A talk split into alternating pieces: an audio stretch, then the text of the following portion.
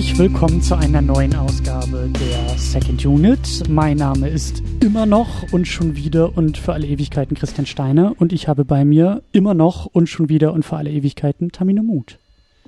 Call me Snake. Snake Mood oder Tamino mhm. Pliskin? Das darfst du dir aussuchen. Hm. Tja, aber jedenfalls freue ich mich wirklich auf die heutige Sendung, weil das ein Film ist, den ich schon ultra lange mal mit dir besprechen wollte. Ja. Und ich wusste ja auch schon, dass du ihn nämlich eben noch gar nicht kanntest. Deswegen könnte man heute auch sagen, herzlich willkommen zu Second Unit oder Christian Steiner lernt Filme kennen, die der Rest der Welt schon seit Jahrzehnten in- und auswendig kennt. Ja, das ist eigentlich auch das Motto so des Jahres 2018. Letztes Mal mit äh, Indiana Jones und der Tempel des Todes und jetzt Indy! Ja, und jetzt halt äh, die Klapperschlange. Escape from New York. Ja, wobei ich auch sagen muss, ich oft ist es ja so, dass Filme eine blöde deutsche Übersetzung bekommen. Hier aber auch. ich finde, die, die Klapperschlange, ja, ich weiß nicht, ich finde, das hat was. Es ist zwar eine sehr, sehr weite oder offene Übersetzung, aber ich finde, Klapperschlange ist ein cooles Wort. So, also das finde ich als Titel nicht schlecht. Hm. Hm. Sind wir gleich schon uneinig, na gut. Ja, es ist halt irgendwie, ich finde Escape from New York. Und dann noch dieses geniale Poster mit der Freiheit, mit dem Kopf der Freiheitsstatue. Und also dann ich wollte jetzt auch typ nicht sagen, ne, dass der, der besser als Originaltitel, ne? So meinte ich das nicht. Aber ich meinte, es, es hat was als deutsche Übersetzung für meinen Geschmack. Na gut. Na gut. Äh, aber wir wollen, wollen wir uns streiten? Ich weiß nicht. Ich glaube, wir werden uns gar nicht so sehr streiten. Ich glaube, du wirst mir ein bisschen äh, von deiner Liebe zu diesem Film erzählen und ich werde dir sagen, warum er mir jetzt bei der Erstsichtung irgendwie, äh, was sind wir denn, 30, 35 Jahre später immer noch gut gefallen hat. So. Ähm, Tja. Das machen wir auch und zwar machen wir das, wir haben ja noch hier so ein paar äh, To-Do-Punkte äh, offen. An erster Stelle das habe ich dir schon im Vorge äh, Vorgespräch erzählt, wird der Lichtspielcast relativ bald, ich denke so Ende Januar kommt das, glaube ich, raus, eine Retrospektive zu John Carpenter machen. Also ähm, da wird dieser Film natürlich auch erwähnt werden. Ich glaube, sie gehen bis ins Jahr 85, 86 in der ersten Ausgabe, teilen das auch in mehrere Ausgaben auf. Also da gibt's ordentlich Hörfutter wenn ihr infiziert seid in Sachen John Carpenter. Wir werden jetzt gleich natürlich auch ein bisschen über John Carpenter reden, aber halt bei weitem nicht so ausführlich über das Gesamtwerk äh, wie die Jungens drüben im Lichtspielcast. Könnt ihr gerne abonnieren und reinhören und werde ich auch nochmal verlinken und dann habt ihr äh, weiteres Futter. Ja, also das werde ich mir definitiv auch anhören. Ja. Du bist ja, bist du Carpenter-Fan? Ja, also das ist, das, das ist schon, das führt schon fast zu weit, die Frage. Geh erst mal Entschuldigung, no offense, ich wollte dir hier nicht Stell mir die Frage gleich nochmal, wenn wir über das Vorverständnis reden. Also die, ich, ich, ich fühle mich da immer genötigt, das ein bisschen weiter auszuführen. Okay. Ich kann da nicht einfach mit Ja oder Nein antworten. Okay. Tut mir ich, leid. Ich wusste nicht, dass ich jetzt so, so, so tiefe Wunden in dir so, so. Nee, so schlimm ist es auch nicht, aber es ist ein bisschen komplizierter. Okay, ja gut, dann frage ich dich das gleich nochmal. Dann sage ich mhm. nämlich an dieser Stelle noch einmal äh, Dankeschön. Und zwar machen wir das jetzt ja in diesem Jahr ein bisschen anders. Also die Patreon-Danksagung, die gibt's ja immer noch, die gibt's am Ende der Sendung, weil es wird immer länger und immer größer und immer schöner. Aber an dieser Stelle, am Anfang der Sendung, sage ich jetzt immer gezielt Danke an eine Person aus dieser Liste.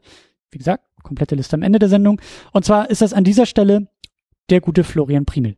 Der unterstützt uns bei Patreon und den habe ich über, äh, was waren das, zwischen den Jahren, also zwischen Weihnachten und Silvester, habe ich den besucht und war da zu Gast und ähm, das war sehr schön. Wir haben Bier getrunken und wir haben einen Podcast aufgenommen, den Florian Primel Podcast, den werde ich auch verlinken, da dürft ihr gerne reinhören. Da geht es auch schon so ein bisschen um so Jahresauswertung für mich und für uns und ähm, das war ein sehr schöner Abend und auch äh, ja, es war schön. Also vielen Dank für die Unterstützung bei Patreon, vielen Dank für das leckere Bier und äh, vielen Dank für den schönen Podcast, den wir gemacht haben. Und den könnt ihr euch anhören und den werde ich verlinken und das findet ihr auch im Florian Primel Podcast. Müsste die Ausgabe, was ist es, ich glaube 71 sein. Da ja, ist ja auch schön, dass du inzwischen auch Hausbesuche machst bei den Hörern. Ja, das äh, wird hoffentlich auch dieses Jahr weitergehen. Ich habe da ein paar, also so langsam formen sich die Pläne für den weiteren Jahresverlauf. Und äh, manchmal, ne, also kann ja nicht jeder nach Berlin kommen, dann muss ich halt auch mal dahin kommen, wo die Leute sind. Oder so. Gut. Darf ich dir jetzt die Frage stellen, ob du John Carpenter magst? Oder? Ja, jetzt, jetzt kann ich das äh, beantworten. Okay. Es ist, also. Tamino, magst du John Carpenter? das kam jetzt aber plötzlich. Also ich, ich will irgendwie immer Ja sagen. Und in gewisser Weise kann ich das auch. Aber gleichzeitig fühlt es sich komisch an, wenn ich irgendwie sage, das ist einer meiner Lieblingsregisseure, aber es gibt immer noch einige Filme von ihm, die ich seit Jahren noch nicht gesehen habe, weil ich immer denke, das ist nicht so richtig was für mich. Und er außerdem eben auch wirklich einige Filme gemacht hat, die einfach nicht sonderlich gut sind. Aber gleichzeitig gibt es halt wirklich ein paar Filme von ihm und das ist äh, allen voran eben Escape from New York, ja, gefolgt von They Live, die ich wirklich unglaublich gerne mag für The Thing, den wir ja auch schon mal hier besprochen haben, den, für den habe ich halt auch einiges übrig und der hat auch für mich nach wie vor, glaube ich, die besten praktischen Effekte, die ich jemals in dem Film gesehen habe. Mhm. Ich mag auch Prince of Darkness noch ganz gerne, wobei da halt schon langsam das losgeht, dass ich da schon gewisse Abstriche habe also irgendwie mag ich John Carpenters Style unglaublich gerne. Ich, ich liebe einfach ihn so als Künstler. Ich finde das total toll, dass er den Soundtrack immer selber mitmacht, dass er auch fast immer beim Drehbuch irgendwie beteiligt ist und auch oft mit produziert hat. So, ich mag das halt gerne, wenn, wenn du wirklich so jemanden hast, der halt sehr viel Kreativität in seine Projekte reinlegt. Und er ist halt auch jemand, der von Anfang an auch immer gesagt hat, er will irgendwie auch so sein eigenes Ding machen und er mag das halt nicht, wenn andere Leute ihm immer sagen, was er machen soll bei seinen Filmen. Mhm. Also all das finde ich halt sehr toll. Aber gleichzeitig bin ich manchmal nicht so ganz sicher, wie er so tickt. Also über die Fortsetzung nämlich zu, äh, vom Film heute, da wollen wir später auch nochmal kurz äh, drüber reden und auch wie er dazu steht, ist dann wieder so ein Punkt, wo ich dann denke so, hä? Also da kann ich dann irgendwie dann wieder überhaupt nicht mitgehen bei dem, was John Carpenter so machen möchte mit dem Film. Mhm. Also generell die, die Dinger, die er in den späten 90ern gemacht hat, äh, bis, bis zu 2001, bis zu dem Ghosts of Mars, zu dem berühmt-berüchtigten, also das sind wirklich nicht mehr Filme, die man irgendwie als sonderlich gut bezeichnen kann. Wobei man immer noch seinen Stil so ein bisschen erkennen kann. Naja, also vielleicht könnte ich sagen, ich bin auf jeden Fall Fan des frühen Carpenter. Vielleicht kann man sich so ein bisschen aus der Affäre ziehen. Also so die, die Phase bis They Live 87, äh, 88 rum. Also da kann ich eigentlich sagen, dass das ist der John Carpenter, den ich wirklich gerne mag und den ich schätze. So ist ja auch klar, ne, weil in den 80ern fühle ich mich ja zu Hause, das ist den meisten ich, Leuten bekannt. Ich wollte gerade sagen, so ist Halloween für dich denn auch ein Thema? Ja, Halloween ist so ein Ding, ich weiß auch nicht, ich, ich finde den Film wirklich atmosphärisch gemacht. Der Soundtrack ist natürlich zu Recht so ikonisch und wird immer wieder abgefeiert. Gleichzeitig ist es halt ein Film, den ich einfach inhaltlich äh, oder mit dem ich einfach nicht viel anfangen kann, weil das einfach ein Slasher ist. Ich war halt nicht so der große Horrorfan und gerade das Slasher-Genre ist einfach nichts, was mich sonderlich interessiert. Und deswegen finde ich den Film irgendwie immer relativ langweilig ich, ich habe aber noch nicht ganz aufgegeben. Also ich werde den, ich habe den, glaube ich, zwei oder dreimal gesehen und dann auch immer wieder mit der Hoffnung so, vielleicht macht jetzt mal so richtig Klick. Hat noch nicht so richtig geklappt. Mhm. Und äh, das klingt natürlich auch wieder dann komisch, weil das ja wahrscheinlich der Film ist oder einer der Filme, die für die John Carpenter am berühmtesten ist. Und wenn ich dann auch wieder sage, ja, mit dem kann ich aber wie gar nichts anfangen, so, dann ist dann auch wieder komisch, wenn man sagt, man ist John Carpenter-Fan, ne? aber mag Halloween nicht so richtig. Ja, daran ja. sieht man, ne, es ist, es ist schwierig mit mir und John Carpenter. Jetzt verstehe ich auch diese, diese, diesen, dieses Zusammenzucken bei der Frage und äh, ja. Ja, ich will immer ja sagen, aber ich weiß dann irgendwie gar nicht, ob ich das wirklich darf, weißt du? Du musst, du sagst dann immer ja, aber, glaube ich, ne? So, das ist so. Mhm. Ja, ja, aber nicht so. Ja, aber auch nicht so. Genau, aber bei dir ist das ja, glaube ich, ganz anders. Ne? Du hast ja, glaube ich, erst durch mich überhaupt so den Kontakt zu John Carpenter gefunden, oder? Also mit dem Podcast. Ja, mehr. Also ich, ich habe auch Halloween ach, damals irgendwie, mein großer Bruder hatte irgendwie auch so eine Horrorfilmphase und da habe ich den, glaube ich, auch irgendwie geguckt und weiß ich nicht, da war ich 14 oder 15 oder so. Fand den auch irgendwie ganz, ganz cool. Aber ja, so richtig auf dem Schirm, das habe ich jetzt auch bei der Sichtung ne, von Escape from New York irgendwie gemerkt, dass ich mega viele Lücken eigentlich habe und glaube ich, so eine ähnliche, zu so einer ähnlichen Antwort fähig sein könnte wie du. Also auch so ein, ich glaube, John Carpenter gefällt mir sehr, sehr gut, gefällt mir immer mehr, aber ich muss mal mehr gucken, konzentrierter gucken, weil als irgendwie schon die ersten Synthesizer-Beats jetzt hier bei Escape from New York kam und dann irgendwie dieses Intro und, und diese Welt irgendwie aufgemacht wird, da war ich halt voll drin. So, das war halt, das hat mich halt komplett abgeholt. Und dann ist mir eingefallen, stimmt, wir haben ja auch They Live im Podcast gehabt und den habe ich immer noch sehr positiv in Erinnerung, weil das halt für mich so ein, so ein, ja, so ein Actionfilm mit, also so wie ich mir einen Actionfilm halt, also ich weiß noch, wie wir damals drüber diskutiert haben, aber so diese, diese, diese Ebenen drunter, also diese, diese Kapitalismuskritik in so einem eigentlich total, ähm, ja, was ist es denn? In so einem schönen 80er-Streifen, was ich halt überhaupt nicht Auf erwartet habe. Ja, ich, ich weiß aber noch, dieser Slavoj Žižek, ne, der hat ja, ja, auch mal so, so ein Interview dazu gemacht, wo er dann auch über die ganzen tiefen Themen da drin redet. Und das finde ich auch total interessant, aber gleichzeitig ist es halt ein Film, wo es eine vier-, fünfminütige Szene gibt, wo sich zwei Typen auf dem Parkplatz prügeln. Ja, und ich. Und es ist, es ist halt ein sehr ungewöhnlicher Film. Ich kenne sowas auch jetzt wirklich selten, ne? Wo man echt sagt, das ist halt ein Actionfilm mit einem Wrestler in der Hauptrolle, der aber gleichzeitig irgendwie auch so eine, eine Kapitalismus-Gesellschaftskritik übt. Also das ist meistens eher so ein Rezept für Misserfolg, würde ich sagen, wenn man so so krasse Sachen in einen Topf wirft. Und er vergisst Aber ja halt da auch funktioniert es für mich irgendwie. Genau, und er vergisst ja auch nicht die One-Liner dabei, ne? I'm here to kick ass and chew some bubblegum and I'm all out of bubblegum. Genau, das war so. die Line, durch die ich äh, den, den, Film auch kennengelernt hatte damals. Genau, und und ähm, naja, und they, ähm, The Thing hatten wir ja auch im Podcast und das weiß ich auch noch, wie du gerade gesagt hast, so diese ganzen praktischen Effekte und Atmosphäre und auch Musik und so. Ich merke, Carpenter, über den werden wir auch noch mehr hier, hier sprechen, so, das ist, das, ähm, ja, gefällt mir eigentlich. Gefällt mir vielleicht auch nicht alles und ist vielleicht auch, also, das Gesamtwerk habe ich jetzt äh, überhaupt nicht so auf dem Schirm. Vielleicht sollte ich da auch den Lichtspielcast hören, um da noch besser reinzukommen. Aber ähm, ja, also für mich ist das erstmal so die wenigen oder die die die ähm, äh, diese diese Berührungs die Berührungspunkte für mich mit Carpenter, die eher so ein Flickenteppich sind. So, das hat in diesen Einzelfällen immer gut funktioniert und eigentlich äh, eigentlich könnte ich könnte ich da auch noch mal ein bisschen mehr Energie reinstecken, um mal so irgendwie ihn als Gesamtschöpfer und Werk und so irgendwie wahrzunehmen. Vielleicht machen wir das gleich auch noch ein bisschen in der Diskussion, aber ja, ist auf jeden Fall und also Musik und wir werden am Ende ja auch noch ein bisschen über Musik reden und ich äh, höre jetzt auch wieder seit Tagen in Dauerschleife den das Halloween-Theme, was Trent Reznor und Atticus Ross neulich geremixed haben für John Carpenter und das ähm,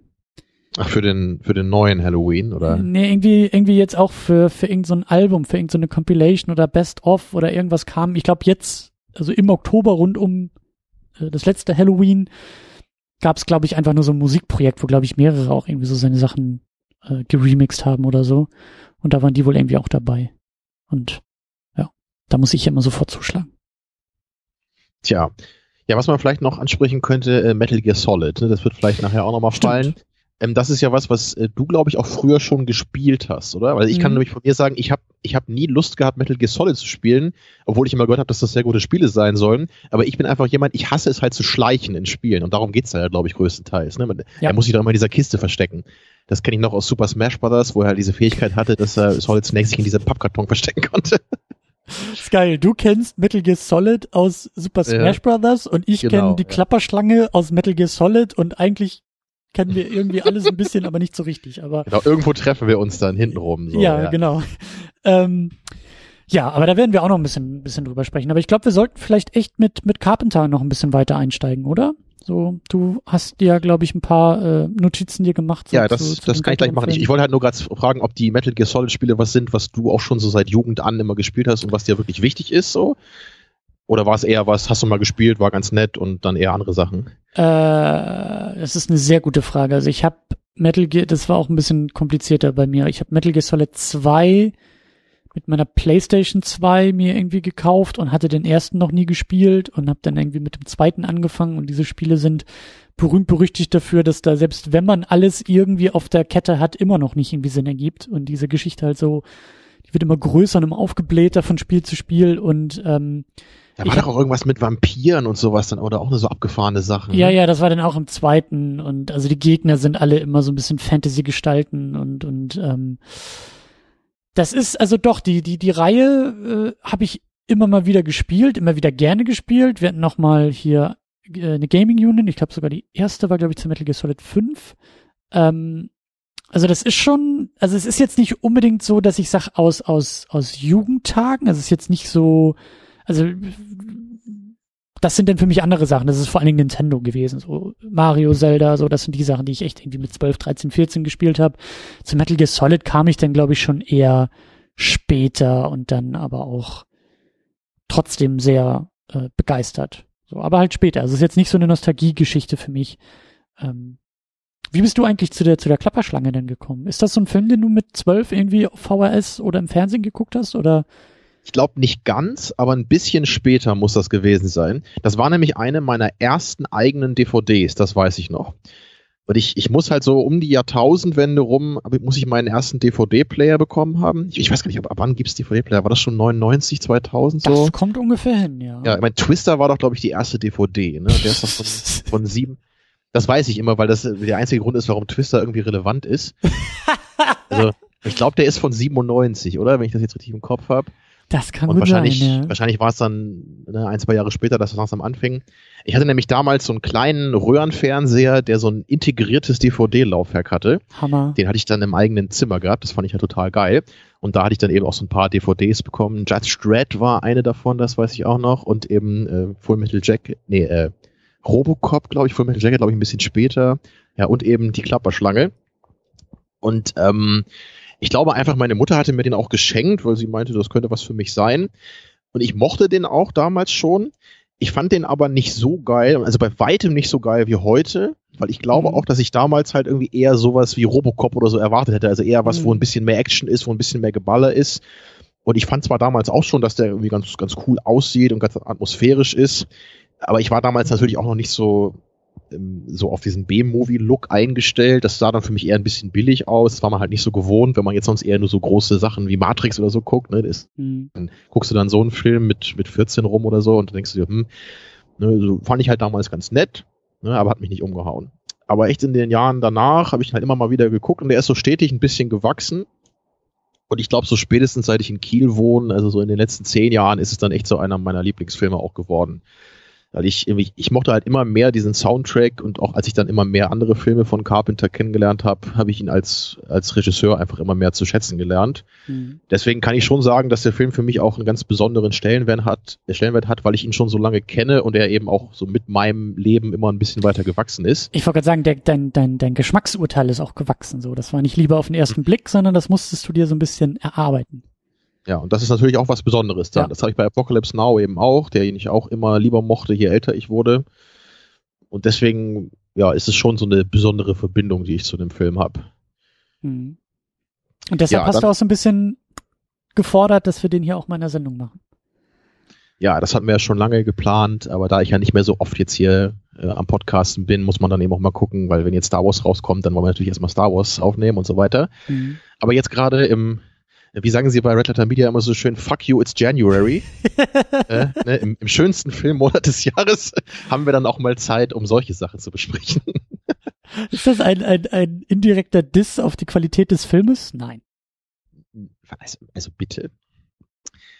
Äh, so, also nochmal kurz zu John Carpenter, fragtest mhm. du ja gerade nochmal. Ne? Er hat ja angefangen damals 74 mit äh, Dark Star, mit seinem Studentenabschlussfilm oder so. Und den, den hat er zusammen auch mit seinem Kumpel Dan O'Bannon gemacht, den man vielleicht noch kennt als den ursprünglichen Writer vom Skript zum ersten Alien-Film.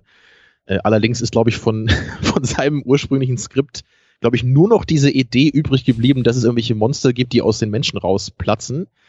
Ich glaube, alles andere von dem Skript haben sie irgendwie geändert, weil ich glaube nämlich auch, dass der Dan O'Bannon, der hat auch eher so ein, so ein, so ein Schlock-Film-Guy ist, der hat, der hat eher so ein bisschen abgefahrenen Alien-Film machen wollte und nicht eben dieses äh, atmosphärische Ding, was am Ende dann rausgekommen ist. Mhm. Deswegen war er auch ziemlich beleidigt, was sie dann aus seinem Skript gemacht hatten, verständlicherweise. Das ist ja richtige Filmkunst geworden. Nein, das kann ich nicht hinnehmen. Ja, also ich glaube nicht, dass er sagt, der Film ist scheiße, es ist einfach nur, wie er dabei behandelt wurde. Das kann ich mir ja, schon gut. vorstellen, wenn man jetzt irgendein Skript schreibt, ne, und dann plötzlich ist irgendwie fast nichts mehr übrig davon. Ja, klar. So klar. Also wer dann auch mal diesen Darkstar gesehen hat, wenn Alien jetzt sowas geworden wäre mit einem großen Budget, das wäre halt wirklich was ganz anderes geworden. Also ich, ich habe den auch nur einmal gesehen, fand den auch nicht so toll. Ist auch eher eine, eine Science-Fiction-Comedy, hat ein paar ganz witzige Ideen. Und also wirklich, den Film kann man nicht gut auf den Punkt bringen, wenn man sich mal so diese eine mittlere Sequenz anguckt. Das ist irgendwie 15 Minuten oder so geht es darum, dass einer dieser Typen am, an Bord des Raumschiffs ein sogenanntes Alien an Bord verfolgt, was, und jetzt halte ich fest, äh, aus einem Gummiball mit angeklebten Füßchen besteht. Mhm. Das ist dieses Alien, was durch, durch das Schiff irgendwie äh, läuft und er muss es irgendwie fangen. Und das zieht sich unendlich lange hingefühlt. Und da denkt man sich auch so, oh mein Gott, was gucke ich mir hier gerade an? Aber klar, es ist halt ein kleines Projekt gewesen, fast ohne Budget. Ähm, naja. ähm, dann ging es halt weiter mit Assault on Precinct 13. Und das ist so der erste Film schon, der einen gewissen Kultstatus hat. Der hat, soweit ich weiß, auch nur so um die 100.000 Dollar gekostet. Und das ist so ein äh, Cop-Action-Thriller, könnte man ganz grob sagen. Mit einer äh, extrem interessanten Endsequenz, die schon eher an so einen Zombie-Film erinnert.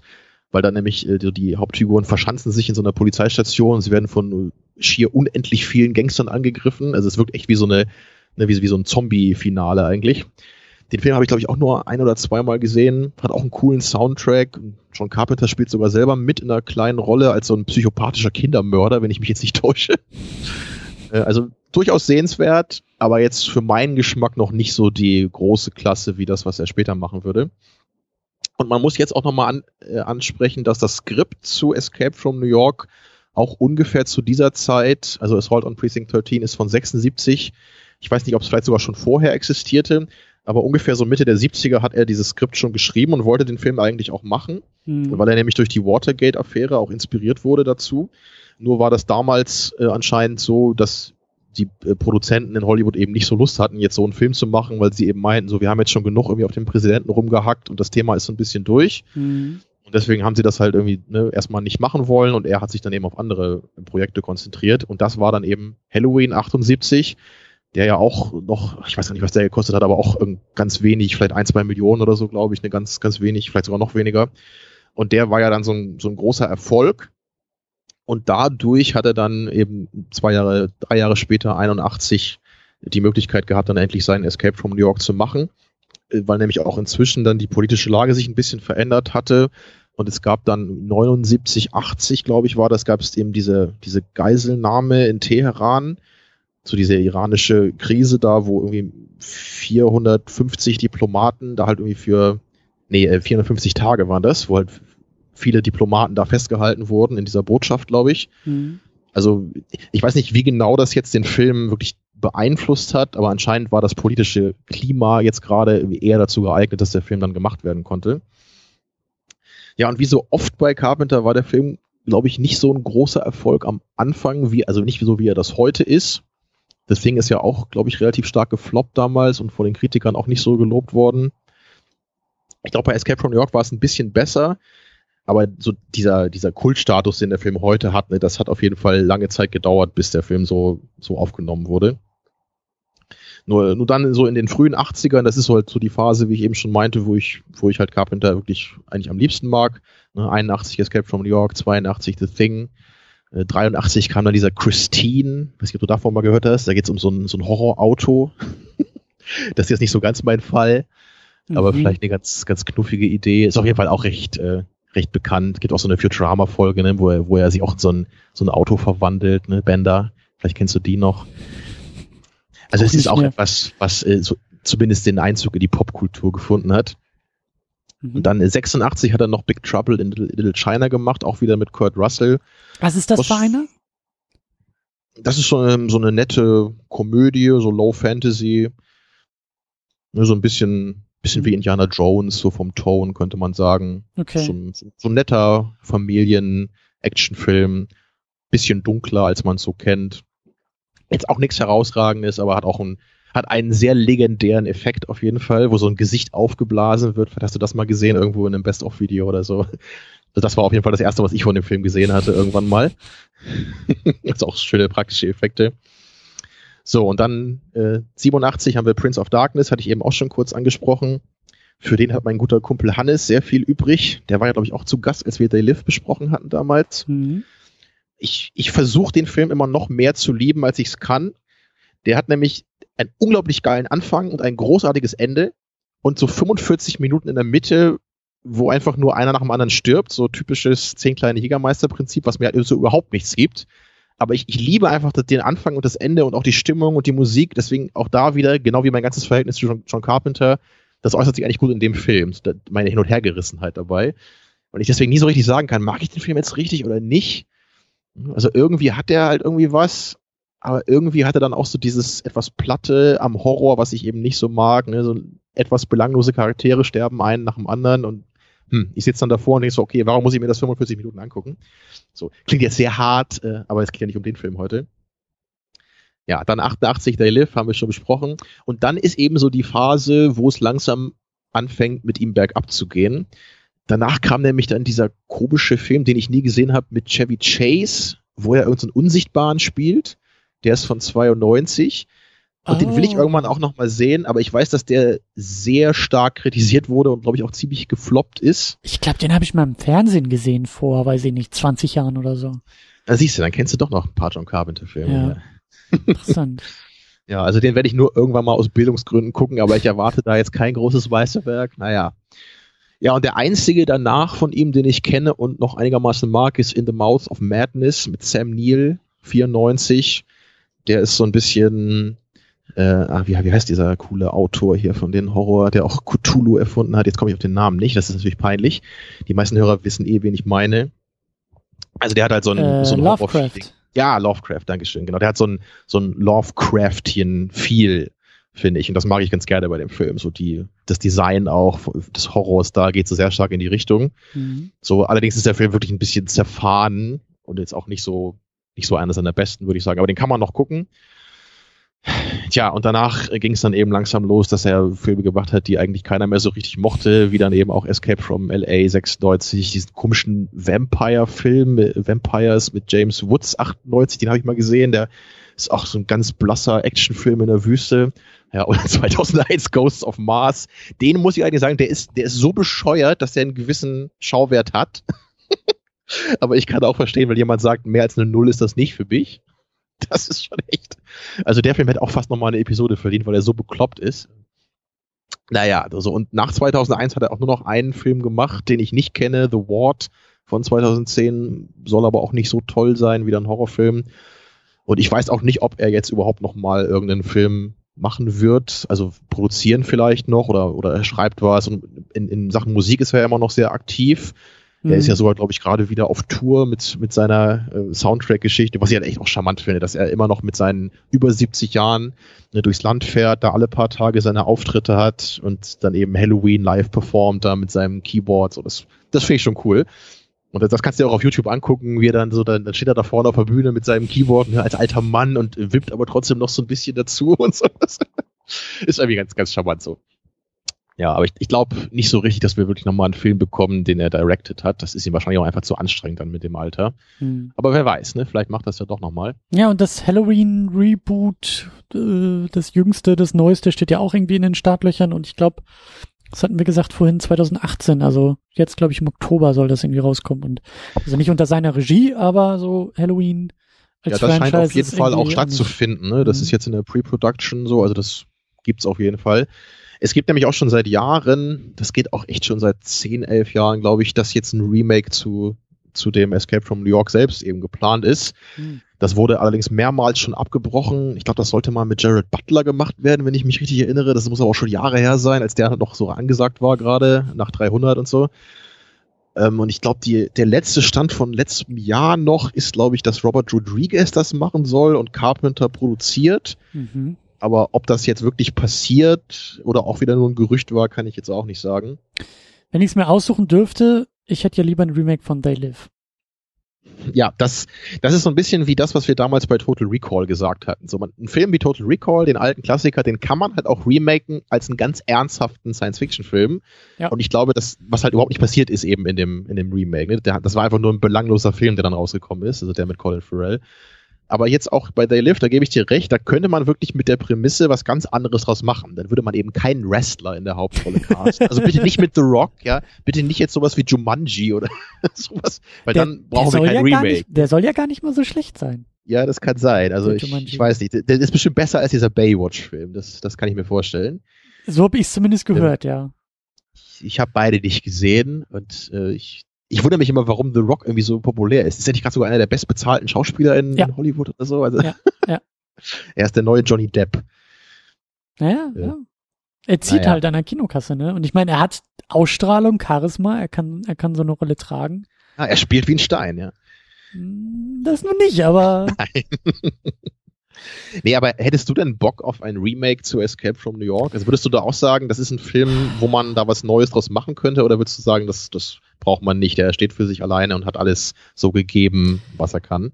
Ich meine, das nimmt ja auch schon eine Menge ähm, vorweg, worüber wir noch sprechen werden, aber es ist so schwierig. Das ist echt schwierig, weil ich würde schon sagen, dass die Stärken des Filmes von John Carpenter kommen und irgendwie vielleicht auch aus dieser Zeit, in der der Film entstanden ist. Und wenn du das aber alles wegnimmst, weil du machst ein Remake und, weiß ich nicht, jetzt mal hypothetisch gesprochen, bringst den Film 2020 ins Kino mit krassen CGI-Effekten und äh, keine Ahnung, wer da irgendwie den Soundtrack machen soll. Ich, also ich, das, ich sehe das irgendwie nicht so. Ich, ich sehe da nicht, so wie du gesagt hast, ein, ein, ein gutes Remake kann Potenzial des der Vorlage anders irgendwie betonen oder wahrnehmen und dann so ein bisschen was eigenes schaffen und damit vielleicht gut ergänzen zum Original. Und ich habe nicht das Gefühl, dass jetzt Escape from New York ähm, also sozusagen irgendwie Potenzial verschenkt hat, sondern so wie der Film ist, ist er sehr, sehr gut. Natürlich könntest du, äh, also die Grundprämisse ist zeitlos, ne? So dieses, diese, diese Rettungsmission und irgendwie Manhattan mit diesem, mit diesem äh, äh, Manhattan ist verlassen und gesetzlos und das ist irgendwie so ein, so ein Sündenfuhl und so. Ja klar, aber dann muss es halt nicht irgendwie Escape from New York sein. So, das ist, dann ist es wieder ja, was Wobei ich da, glaube ich, wo du das gerade so sagst, ich glaube, ich hatte sogar gelesen, dass das in dem Remake gar nicht gemacht werden soll. Dass das eben einer der Aufhänger, Aufhänger schon war. Also in dem Film ist aber New York jetzt kein äh, großes Gefängnis. Das ist dann auch wieder so, hm, warum? Wie bei Total Recall eben. Diesmal haben wir kein Maß. Ja, toll. Und was habt ihr ansonsten? Nix. also dann ich meine, Mars war doch geil an dem alten Film und hier doch auch. Die Prämisse ist doch gerade, ne, New York ist jetzt ein großes Gefängnis und das ist doch irgendwie auch die, die Idee, die den Film jetzt so im Gedächtnis bleiben lässt. Und wenn man das dann rausstreicht, so, warum heißt der Film dann überhaupt noch so? Also, für mich klingt das immer so, eigentlich ist es dann ein ganz anderer Film, der nichts damit zu tun hat, ja, wo man sich halt nur an dem Titel bedient, weil ja. das eben Leute kennen und so weiter und so weiter. Und dann kann man für meinen Geschmack auch einfach einen ganz neuen Science-Fiction-Film machen, der dann bitte so ehrlich ist, dass er einen eigenen Titel hat und sich durch seine Klasse bitte beweisen soll und nicht, weil er irgendeinen Namen hat, den Leute schon kennen. Und vor allen Dingen ist, ist es ja auch die Frage, worum geht's hier bei Escape from New York? Und ich würde schon sagen, werden wir ja auch noch drüber sprechen, aber dass die Motive und, und auch die, die, ja, das, das, das Thema, das Setting, hast du ja auch gesagt, so, das ist irgendwie nach Watergate geschrieben. Das ist irgendwie schon, glaube ich, auch in, in diesem Kontext auch zu sehen und funktioniert dann, glaube ich, sogar noch besser und den Kontext haben wir jetzt so direkt nicht. Also die, die, die, also man müsste das irgendwie anders, anders, anders angehen. So, weil, ja. Ja, ja das stimmt. Man müsste dann echt so, so ganz Themen, dann müsste man wieder irgendwie was über Terrorismus machen oder was. Ne? Wahrscheinlich. Und da haben wir jetzt aber auch schon eine Menge Filme, die das jetzt auch schon verhandelt haben. Ja, eben, eben. Schwierig, ja. Also ich bin da auch sehr skeptisch es ist für mich jetzt keiner der Filme, wo ich mir wirklich ein Remake wünschen würde. Mhm. Was ich ja immer sage, es, es, gibt wirklich einen Film, nur als Anekdote nochmal kurz, zu dem ich wirklich unbedingt mal ein Remake haben möchte. Es gibt einen einzigen Film, wo ich mir das schon seit Jahren wünsche, und das ist die unendliche Geschichte. Was natürlich dann auch kein wirkliches Remake ist, sondern eher eine neue Interpretation des Buches. Ist ja auch und unendlich, soll, die kannst du ja immer erzählen, ne? Genau, der Film soll auch unendlich lange laufen dann, bitte. ja, äh, nee, ich, ich hätte einfach nur gerne wirklich einen Film, der halt ehrlich ist und das Buch halt vielleicht nicht nur so die erste Hälfte auf die Leinwand bringt, sondern vielleicht mal das ganze Buch und dann nicht in irgendeiner komischen Hollywood-Kitsch-Version, sondern wirklich mal als das, was das Buch nämlich wirklich ist. Also ich wünsche mir einen Vier-Stunden-Film mindestens, der das ganze Buch eben einfängt und das ehrlich macht. Und zwar nicht als Kinderfilm, sondern als Film äh, für jeden. Und ich bin mir absolut sicher, dass das niemals passieren wird. so, ne? Das nochmal als schöne pessimistische Aussage jetzt, um ein bisschen den Ton auch nochmal zu setzen. Ne? Weil Snake Plissken ist ja natürlich genau wie ich gerade, ne, ein, ein kompromissloser Nihilist, der sich für nichts und niemand interessiert, außer für sich selber. Und ich, ich glaube, ähm, äh, Kurt Russell hat auch mal über die Figur gesagt, dass er äh, dass sie für ihn sowas ist wie ein Mensch, der halt wirklich immer nur 60 Sekunden in die Zukunft schaut und alles, was danach ist, ist für ihn egal. Wobei im Film selber wäre es vielleicht gut, wenn er eher so 24 Stunden in die Zukunft schauen würde, so geistig. Ja, und damit sind wir beim Plot, glaube ich, ne? Ja, kannst du das noch einmal äh, in Erinnerung holen? Genau. Ich glaube, wir befinden uns in der filmischen Welt 1997. Ist das richtig? Das, ja. So ungefähr sollte das auf jeden Fall stimmen. Ne, der Film ist von 81. Wir sind in also der Zukunft, in, also in der Vergangenheitszukunft. Genau, in einer nicht allzu fernen Zukunft. und die, die Kriminalität in den USA ist um 400 Prozent gestiegen, sagt uns am Anfang eine Texteinblendung. Und das hat dann dazu geführt, dass ja ganz Manhattan zu einer isolierten Sicherheits, ähm, nee, Hochsicherheitsgefängnisinsel umgewandelt wurde. So, von der eben niemand rauskommt. Ganz am Anfang sehen wir das, so, so ein paar Gangster flüchten da mit dem Schlauchboot, werden kompromisslos abgeschossen. Also jeder, der versucht da rauszukommen, ist des Todes. So, und genau da stürzt jetzt der Präsident der Vereinigten Staaten ab, weil sein Flugzeug von Terroristen entführt wurde. Tja, und das führt jetzt eben dazu, der Präsident ist in die Hände dieser Gefangenen da geraten. Und jetzt haben sie natürlich ein Druckmittel und können die Regierung erpressen. Mhm. So, und da, deswegen wird Snake Plissken, ja, von Kurt Russell gespielt, undercover eingesetzt, um den Präsidenten da rauszuholen. Und er hat nur 24 Stunden Zeit, weil nämlich der Präsident, ja, und dann wird es ein bisschen konstruiert, kann man schon zugeben. Der Präsident hat eben so ein Tonband dabei, was super wichtig ist. Und es wird, es findet gerade irgendeine so politische Konferenz statt, ne, und wenn er das irgendwie nicht bis dahin schafft, da wieder raus zu sein und daran teilzunehmen, dann steht so der ganze Weltfrieden ne, auf, äh, auf, auf Messers Schneide. So, naja, jedenfalls haben wir halt dann wirklich so der, das klassische Element der Ticking Clock. Und das jetzt wirklich ganz literally, denn Snake Plissken hat eben diese Uhr an seinem Handgelenk, wo die Zeit runterläuft von 24 Stunden auf null. Und er hat sogar noch ein Gift in seinen Körper bekommen. Ja. Wenn er nämlich nicht wieder zurück ist zu dem Zeitpunkt, dann ist er tot. Tja, so und dann muss er sich natürlich durch Manhattan schlagen oder irgendwie versuchen, den Präsidenten rauszuholen. Spannendes Szenario, finde ich, oder? Mhm. Ja, und, und also das kannst du ja gar nicht so richtig in Worte wiedergeben, halt ein, ein, eine krasse Atmosphäre. Ein, ein krasses Setting und, und, und so eine, also da kannst du wirklich so in die Atmosphäre des Filmes, finde ich, kannst du reinschneiden. Oh ja, das ist auch das, was eben wirklich über die Jahre dazu geführt hat, dass der Film für mich was ganz Besonderes geworden ist. So, das, das ist einfach dieses, ja, es ist wirklich unbeschreiblich, wie du sagtest. Man, man kann das halt nicht, nicht perfekt in Worte fassen, warum manche Filme eine Atmosphäre haben, die man wirklich als ganz besonders stark empfindet. Und das ist hier einfach ein Beispiel, warum dieser Film für mich nicht nur ein solider ja, Action, Crime, Thriller ist, sondern irgendwie mehr als das weil man wirklich durch diesen Soundtrack, durch diese Bilder und ich finde eben auch durch diese etwas billig B-Moviehaft aussehende, äh, diesen Look, ne, all das erzeugt so ein Gesamtbild, was total stimmig ist. Mhm. Ja, und das ist halt, ähm, deswegen frage ich mich aber, wie, was, was davon will man denn remaken? Also was, wieder so eine Atmosphäre erschaffen, die aber unmöglich ist zu rekreieren? weil wir sind nicht mehr im Jahr 81 und Carpenter macht es nicht und der Film kann sich nicht mehr so anfühlen. Ja, wie willst du das dann in der Gegenwart irgendwie erzeugen? So und das kannst du eigentlich auch nicht mehr, weil ich finde, okay. ich finde eben so von von dieser Atmosphäre, ähm, also das soll jetzt nicht nicht nicht irgendwie negativ klingen, aber das, ähm, also der Kontext, die die Entstehung, die Zeit, also der Film sprüht einfach so nach 80ern und ähm, macht ihn irgendwie dadurch auch so ein bisschen zeitlos, obwohl er so krass zeitlich verortet ist, ist er irgendwie dadurch auch ein bisschen zeitlos, wie ich finde. Ich glaube, was sich für viele wahrscheinlich anbietet, ne, also aus Produzentensicht, ist so dieses, ne, hier haben wir halt so ein Action-Vehikel, wo du eben so einen, so einen krassen Tough Guy ne, in die Hauptrolle casten kannst. Gut. Das kommt, das kommt mir auch schon so rüber, wenn ich dann höre, dass Jared Butler damals im Gespräch war für so ein Remake. Ne, so so kann ich mir schon vorstellen, ne, dass man eben aus Produzentensicht sagt, hier, ne, das ist doch ein Film, den können wir gut verkaufen. Du hast dann eben den angesagten Actionhelden gerade und dann eben noch einen Titel, den man eben schon mal kennt. So, klar, das verkauft sich wahrscheinlich irgendwie. Aber aus artistischer Sicht gebe ich dir absolut recht. Das ist, das ist eigentlich nicht zu rekreieren, so heutzutage. Mich, mich, mich erinnert das gerade auch so ein bisschen ähm, an Terminator.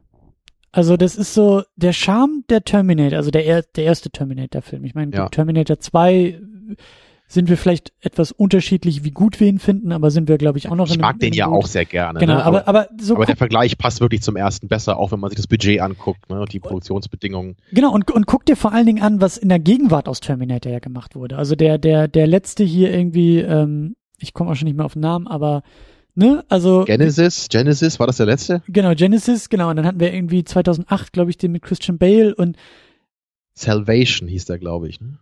Und der erste Terminator, wenn man den halt nochmal guckt, der hat halt so eine Menge Charme und auch wieder so dieses 80er Flair, auch diesen B-Movie-Charme.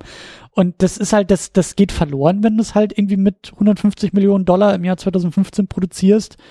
Und ja, es geht halt auch einfach was dabei verloren, so. Also, manche Dinge kannst du halt nicht ewig neu erzählen oder ewig, äh, ja, wieder erzählen, so. Ja. Ja, wobei Terminator 2 hat natürlich ein paar Sachen gemacht, die der erste nicht gemacht hat. Der hat jetzt eben das Riesenbudget gehabt, um ganz andere Effekte zu machen, hat dann eben Arnold in eine andere Rolle gecastet. So, da, da waren ein paar Sachen, die den Film einen, einen eigenständigen Wert geben. Und sowas müsste man eben auch schaffen in einem Remake hier. Aber sowas kann man sich, glaube ich, auch schwer vorher dann vorstellen. Ja, aber es ist halt, es ist halt auch, glaube ich, so ein bisschen so, so der Kontext drumherum, weil ich finde, das hat ja der, der Jüngste denn ja auch irgendwie versucht. Also ein, eine, eine Welt, die Welt hat sich auch so krass verändert. Wir haben jetzt wir haben das Internet überall um uns herum und es wird immer, ähm, es, es, es drängt immer stärker in unser Leben und unseren Alltag. Und da muss dann halt irgendwie diese Terminator-Geschichte reinpassen. So, und das, das, das kann auch nach hinten losgehen. Ähnlich Escape from New York, weil, ähm, weiß ich nicht, wie, wie, wie der Film in Anführungszeichen in so einer digitalen Welt irgendwie funktionieren soll, weil dieses, allein dieses Setting, dieses abgeschottete Manhattan, ähm, naja, die Welt ist halt so verbunden wie nie zuvor. Also wie, was, was heißt jetzt Abschottung? Was heißt Isolation?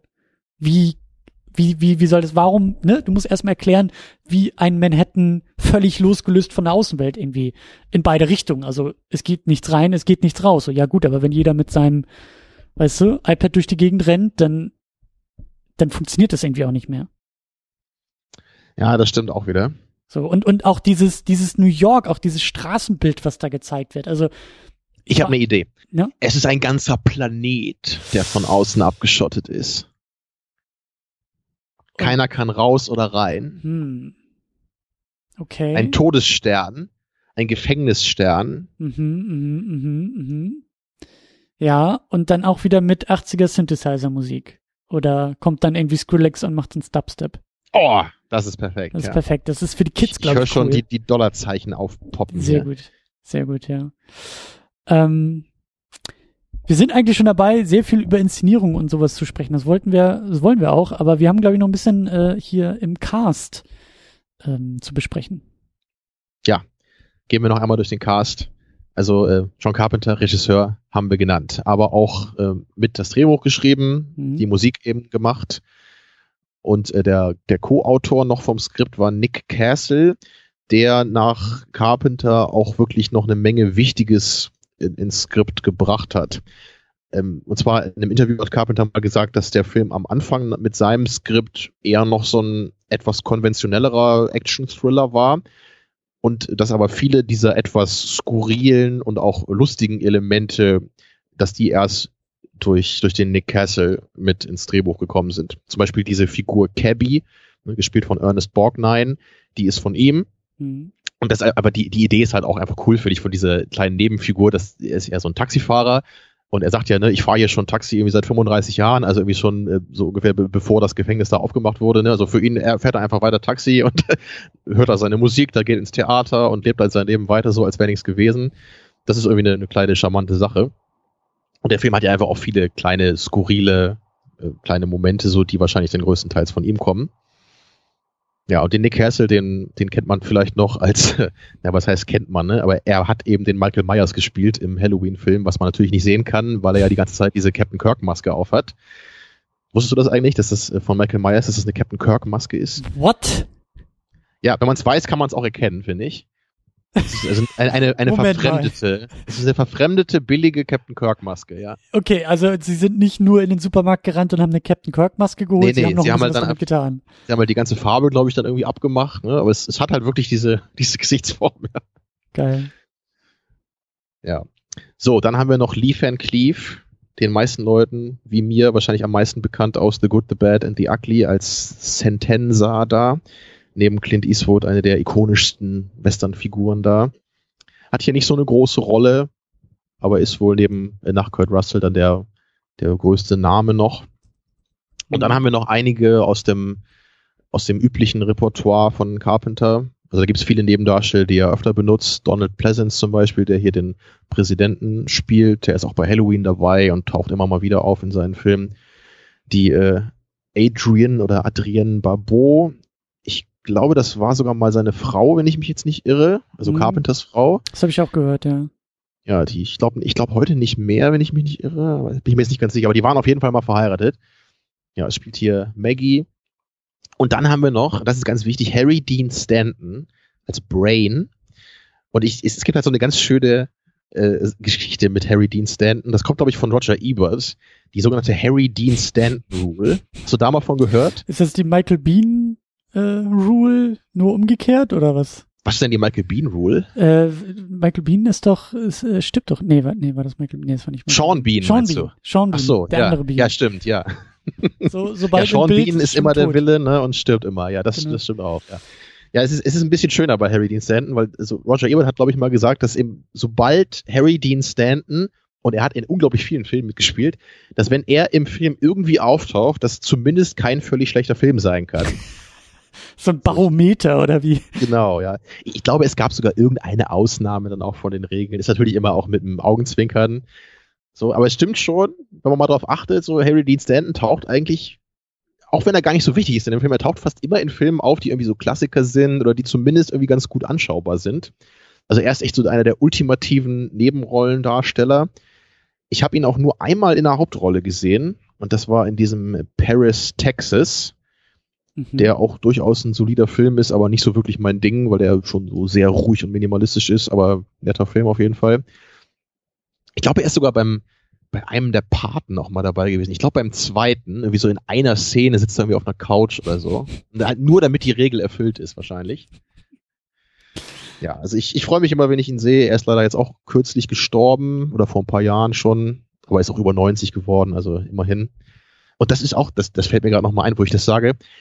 Ich, ich denke bei diesen Filmen immer noch, so haben wir doch auch schon mal gesagt, also die 80er sind für mich irgendwie immer noch 20 Jahre her. Ich bin irgendwie immer noch so um die Jahrtausendwende. Und inzwischen merkt man aber leider echt, wenn man diese alten Filme guckt aus den 80ern, viele von den Leuten sind einfach nicht mehr am Leben inzwischen. Ne? Also mhm. Ernest Borgnine ist schon gestorben, vor kurzem auch mit über 90. Harry Dean Stanton ist nicht mehr am Leben. Lee Van Cleef auch schon lange nicht mehr. Ich weiß, ich glaube, Donald Pleasance ist auch schon, schon lange tot. Und äh, dann haben wir noch Isaac Hayes als den Duke, ne, den Anführer der Gangster in Manhattan. Der ist auch schon nicht mehr am Leben. Also, ja, ich meine, wir haben, glaube ich, von den, von den Hauptcasts haben wir nur noch Kurt Russell und Adrian Barbeau, glaube ich, die noch am Leben sind. Und John Carpenter natürlich. Mhm. Also macht mich irgendwie ein bisschen traurig, so, weil inzwischen, inzwischen ist das so wie bei diesen Western aus den 50ern früher, wo man natürlich dann weiß, ja, John Wayne, der lebt schon länger nicht mehr. Termine, Aber inzwischen sind die 80er, ja, die 80er sind die 59er für mich langsam. Und auch was ich gesehen habe, ich, ich bin jetzt 30, ja, genauso wie du. Und Kurt Russell war beim Dreh dieses Films auch 30. Oh. Und da habe ich mich gleich gefragt, warum zum Teufel bin ich nicht so cool wie er? Hm. Wir haben das gleiche Alter. Ich meine, was, was ist das Problem? Hast du ein Tattoo von einer Klapperschlange direkt in, über deinem Schritt? Das ist wahrscheinlich der Grund, ja. Na, ich glaube, damit fängt's an. Ne? Also auch wenn man das Tattoo nicht ständig sieht im Film, ich glaube, damit äh, fängt die Coolness an. Und dann hast du noch die Augenklappe. Ja, die musste er übrigens zwischen Takes immer abnehmen, weil er meinte, er könnte sonst kaum noch sehen danach. Also das fand er sehr anstrengend. Und was ich auch sehr schön fand, ist eben, dass, dass Kurt Russell zu der Zeit vorher war er eher ein Schauspieler, der wirklich für Disney gearbeitet hat. Ne? Und damals war noch nicht alles Disney, sondern damals war Disney noch wirklich äh, nette Familienunterhaltung. Und ich glaube, er hat in den 70ern echt fast nur irgendwelche Disney-Produktionen gespielt und wollte dann so ein bisschen auch mit seinem Image langsam mal brechen. Und deswegen ähm, wollte er jetzt mal irgendwie eine andere Rolle spielen. Ursprünglich war nämlich für den Charakter von Snake Plissken jemand anders vorgesehen, und zwar Charles Bronson. Hm. So, den, den wollte allerdings Carpenter nicht haben, weil er ihn erstens zu alt fand und auch ein bisschen Angst hatte, dass, dass wenn er, wenn er so jemanden eben in der Hauptrolle hat, und der war ja damals schon noch ein, also es war zwar nicht mehr so seine Hochzeit der Karriere, aber er war halt wirklich natürlich ein etablierter Hollywood-Star, dass er da, glaube ich, ein bisschen Angst hatte, dass dann auch von der Produzentenseite wieder viel mhm. kommt, so hier, nee, mach mal hier, mach mhm. mal das, mach mal so. Und deswegen hat er halt dann wirklich versucht, da die, die Leute zu überzeugen, nee, äh, lass uns mal hier diesen Kurt Russell nehmen, sondern das ist ein neues Gesicht, aber ich glaube, der passt super. Und Kurt Russell selber fand die Rolle halt auch großartig und er hat auch noch später immer dafür gekämpft, dass die Fortsetzung gemacht wird, weil er eben unbedingt nochmal diese, diese Rolle spielen wollte. Ja, zu der Fortsetzung komme ich später noch.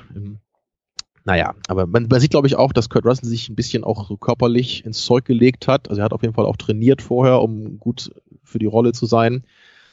Und das ist eben auch was, was ich, was ich cool finde, auch in diesen älteren Filmen noch. Natürlich hat man damals auch mal einen Schwarzenegger gehabt, ja, der halt so übertrieben aufgepumpt ist. Aber heutzutage hast du da meistens immer so, so, so diese Bodybuilding-Typen, die halt gleichzeitig irgendwie so noch so ein Model-Gesicht haben in solchen Rollen. Das passt für mich einfach nicht. Aber hier hast du eben Kurt Russell, der, der sieht einfach aus wie, wie ein kräftiger, harter Typ. Aber der hat jetzt nicht irgendwie so das perfekt definierte Sixpack oder so. Mhm. Er ist einfach ein, ein trainierter, fitter Typ. Und das ist, macht das Ganze ein bisschen glaubwürdiger. Also so dieses, dieses super gelackte, so, so Chris Pratt-haft irgendwie, oder wie heißt der Captain America-Typ hier? Vorsicht, das ist sehr ja. dünnes Eis, was du da gerade betrittst. Ja, aber ich meine so, kann man ja auch für Captain America nehmen. Aber wie heißt der Schauspieler nochmal? Chris Evans ist der Chris andere Evans, Chris. genau, nicht genau, andere Chris. Guck ja. dir, guck, guck dir Superman an. Es ist auch ein gutes Beispiel. Also Christopher Reeve äh, für den ersten Film oder für die ersten beiden, die haben sie ja teilweise dann, dann auch zusammengedreht, so, da, da hatte er auch noch gar nicht so viel Zeit, um wirklich Muskelmasse aufzubauen. Deswegen gibt's da auch so ein paar Szenen, wo er noch ein bisschen schlachsiger unterwegs ist. Aber ja, ich weiß auch noch, er, er sieht schon ein bisschen wie ein halbes Hemd manchmal aus in dem Kostüm. Ne? Genau, aber es ist halt so, also er hat ja auch ähm, dann das Kostüm durchaus muskulös ausgefüllt und dann springst du aber mal ins Jahr 2013 und guckst dir äh, Henry Cavill an, der halt wirklich unmenschlich. Also da gibt's ja dann wirklich auch diese eine Szene in Man of Steel, wo er aus dem Wasser kommt und irgendwie nach dem T-Shirt greift und das, also das hat nichts mehr mit eigentlich menschlicher Physis zu tun. Also das ist halt so übertrieben hochgepumpt und hochtrainiert. Ja. Wobei so, natürlich bei, bei einem Superman könnte ich mich darauf jetzt auch noch eher einlassen, weil ja. es ja eh auch eine abstrakte Figur ist. Aber wenn ich eben ein Setting habe, ne, wie hier in Escape from New York und das halt wirklich so dreckig und auch ein bisschen glaubwürdiger, ehrlicher aussehen soll, ja. finde ich es eben cool, wenn du halt nicht so total unreal aufgepumpte Leute hast in so einer Actionfigur. Das, das ist so das Ding, die, die, die, die, die Messlatte, die Baseline ist halt einfach viel krasser geworden und die Extreme halt auch. Also ja, was so, ich, was so Körper. Wie ich schon sagte, natürlich Arnold ist halt für mich was anderes, weil das ihn nehme ich ja auch überhaupt nicht ernst. Er spielt ja auch keine Figur und die Arnold-Filme so, die, die nimmt man ja auch nicht jetzt auf diese Weise ernst. Ich zumindest nicht. Also ich habe ihm den Holzfäller abgekauft. Der mit seiner Tochter Rehe füttern geht danach. Ja, ja und Eis essen genau in den Bergen. Ja. So, und in Terminator, das, das ist ja auch das, was Terminator eben auch so dem das Alleinstellungsmerkmal gibt. Da hat man ihn eben auf eine clevere Weise benutzt, weil er halt kein echter Mensch sein soll. Ja. Und dann kann man ihm diese Figur eben abnehmen. Ja, oder in Conan so. Ne? Da hast du dann natürlich immer so den, du, du musst halt dann immer etablieren, warum er denn so aussieht. Ja, weil er irgendwie 30 Jahre lang das Mühlrad gedreht hat. Ja, oder weil er Bäume fällt den ganzen Tag. Das musst du eben bei einem Snake Plissken nicht machen. Ja. So. Ja. So, da sind wir durch den Cast nochmal durchgekommen hier. Und ich fand das schön, was du vorhin gesagt hast, nämlich, so geht's mir nämlich auch immer, wenn ich den Film gucke, nämlich gleich am Anfang, wenn, wenn die ersten Töne des Soundtracks erklingen, dann bin ich schon sofort drin. Ja. Also dieser Soundtrack ist einer meiner Favoriten und also ich, ich, ich finde das super geil und es passt so perfekt irgendwie zu der Stimmung, zu dem Look des Films. Und ich sag ja, und es ist halt so geil 80er. Es ist so dieses, die Synthesizer setzen ein. Dann kommt irgendwie so diese, diese, diese Texteinblendung, die dann halt sagen, also so sinngemäß, die Zukunft, das Jahr 1997. So, natürlich ist das jetzt im Jahr 2018 ein bisschen anders, aber dann halt auch so dieses, dieses Setting und dieses, auch diese, diese Kamerafahrten dann irgendwie über Manhattan und du siehst halt, das sind so richtig schöne Modelle und Matte Paintings im Hintergrund und das ist halt irgendwie, das, das erzeugt halt einfach Atmosphäre. So. Das kannst ja. halt nicht per CGI irgendwie nachbauen und also dann, dann bist du, dann bist du in einem anderen Kontext unterwegs. Ganz spannend in Bezug auf den Anfang ist übrigens, dass es ursprünglich eine achtminütige Szene gab von einem Banküberfall, die mhm. ganz am Anfang spielen sollte. Die kann man sich auch auf YouTube angucken. Und das ist, also ich, ich finde es immer spannend, mir sowas anzuschauen, ne? so mit Deleted Scenes, was wollte man benutzen, ne? was wollte man ursprünglich machen. So oft sind das ja eher so kleine Momente oder Szenen sind ein bisschen länger, als es äh, als dann im Final Cut war.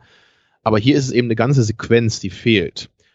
Und ich, ich finde das aber sehr gut, dass sie fehlt, muss ich sagen. Nicht, weil die jetzt so schlecht gemacht wäre, aber ich, ich finde es ich finde es halt schwierig, wenn man diese Snake Plissken-Figur am Anfang schon mal sieht. also da ist er in so einer Verkleidung, ne, geht in so eine futuristische Bank rein, wo auch so ein paar Roboter rumfahren auf dem Boden, so ganz einfach designt. Oha.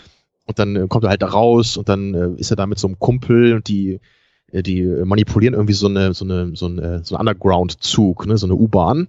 Und die fährt dann irgendwie so durchs halbe Land und so entkommen sie dann irgendwie, aber dann äh, stellt sie die Polizei eben noch und sein Kumpel wird erschossen und er wird verhaftet. So, das, das ist eigentlich überhaupt nicht relevant. So, das hat eigentlich nichts mit dem Hauptplot zu tun. Und das wäre auch so die einzige Sequenz, die dann so richtig äh, außerhalb dieser, dieser ganzen Szenerie, ne, mit, mit New York und dem umliegenden äh, Sicherheitsgebäuden so spielt. Also ich, ich kann mir sehr schwer vorstellen, dass das so gut funktionieren würde, wie es jetzt hier ist. Mhm. Und generell ist es bei John Carpenter auch, auch sehr löblich immer, dass er eigentlich ich weiß gar nicht, ob er jemals einen Film gemacht hat, der länger als zwei Stunden ist oder überhaupt mal zwei Stunden, weil die meisten von ihm sind wirklich so 90 bis 100 Minuten. Mhm.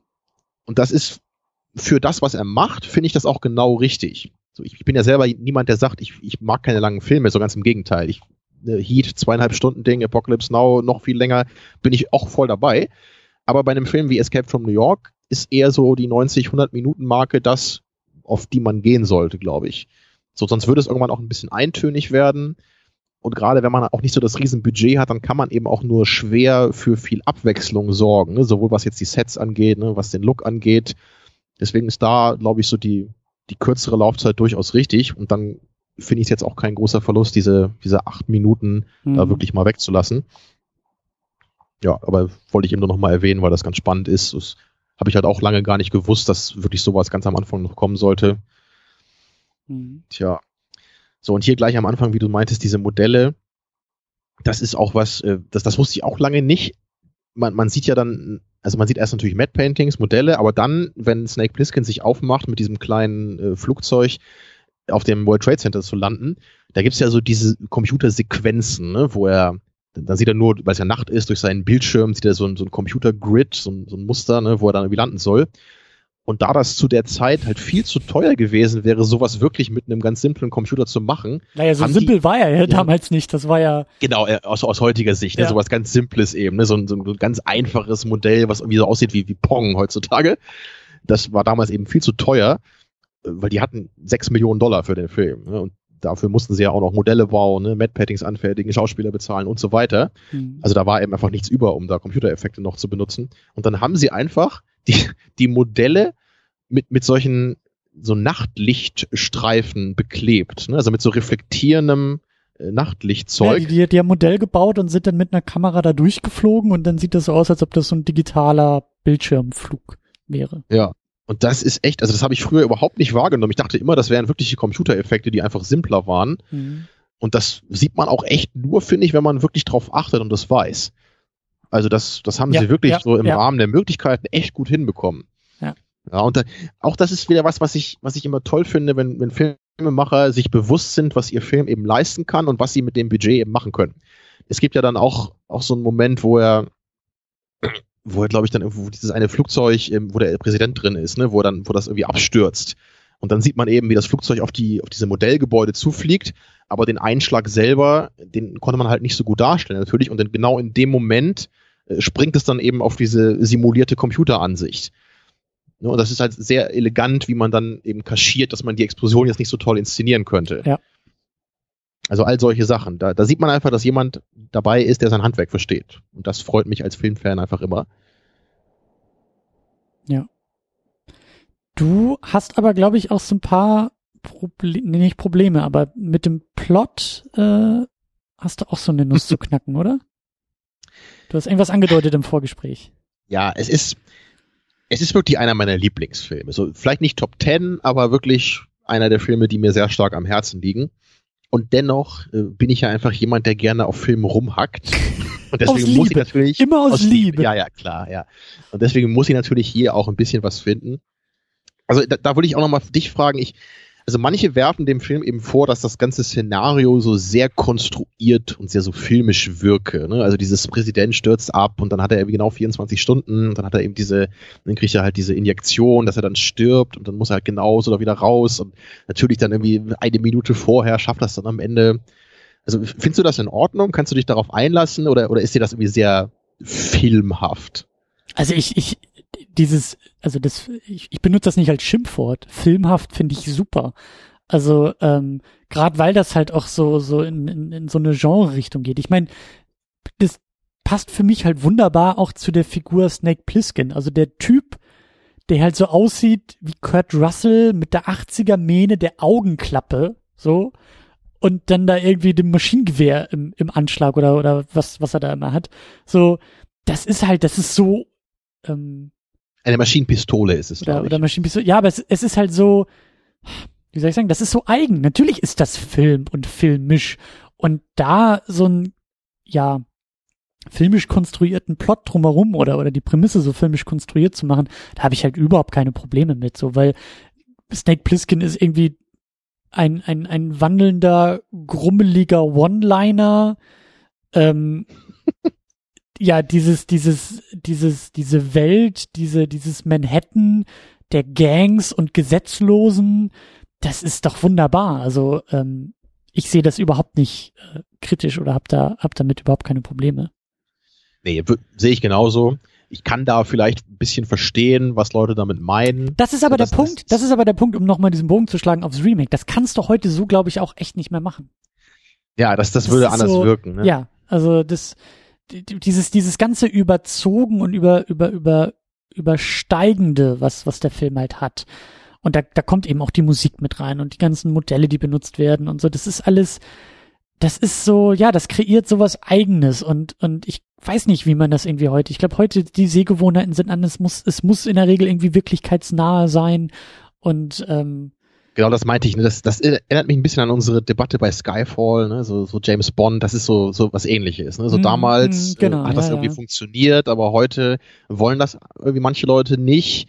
Aber wenn ich irgendwie James Bond gucke, will ich das eigentlich? Und dann hast du halt so eine, so eine komische Ausgangsposition, wo du halt gar nicht mehr so richtig weißt, ne, was mache ich jetzt für einen James Bond-Film heute. Ja. Und da haben sie sich natürlich genau entschieden, jetzt, sie wollen halt versuchen, das Ganze ein bisschen realistischer, ein bisschen glaubwürdiger zu machen, aber gleichzeitig dann eben noch auch die ikonischen Elemente irgendwie drin zu behalten, was für mich dann eine komische Mischung erzeugt hat.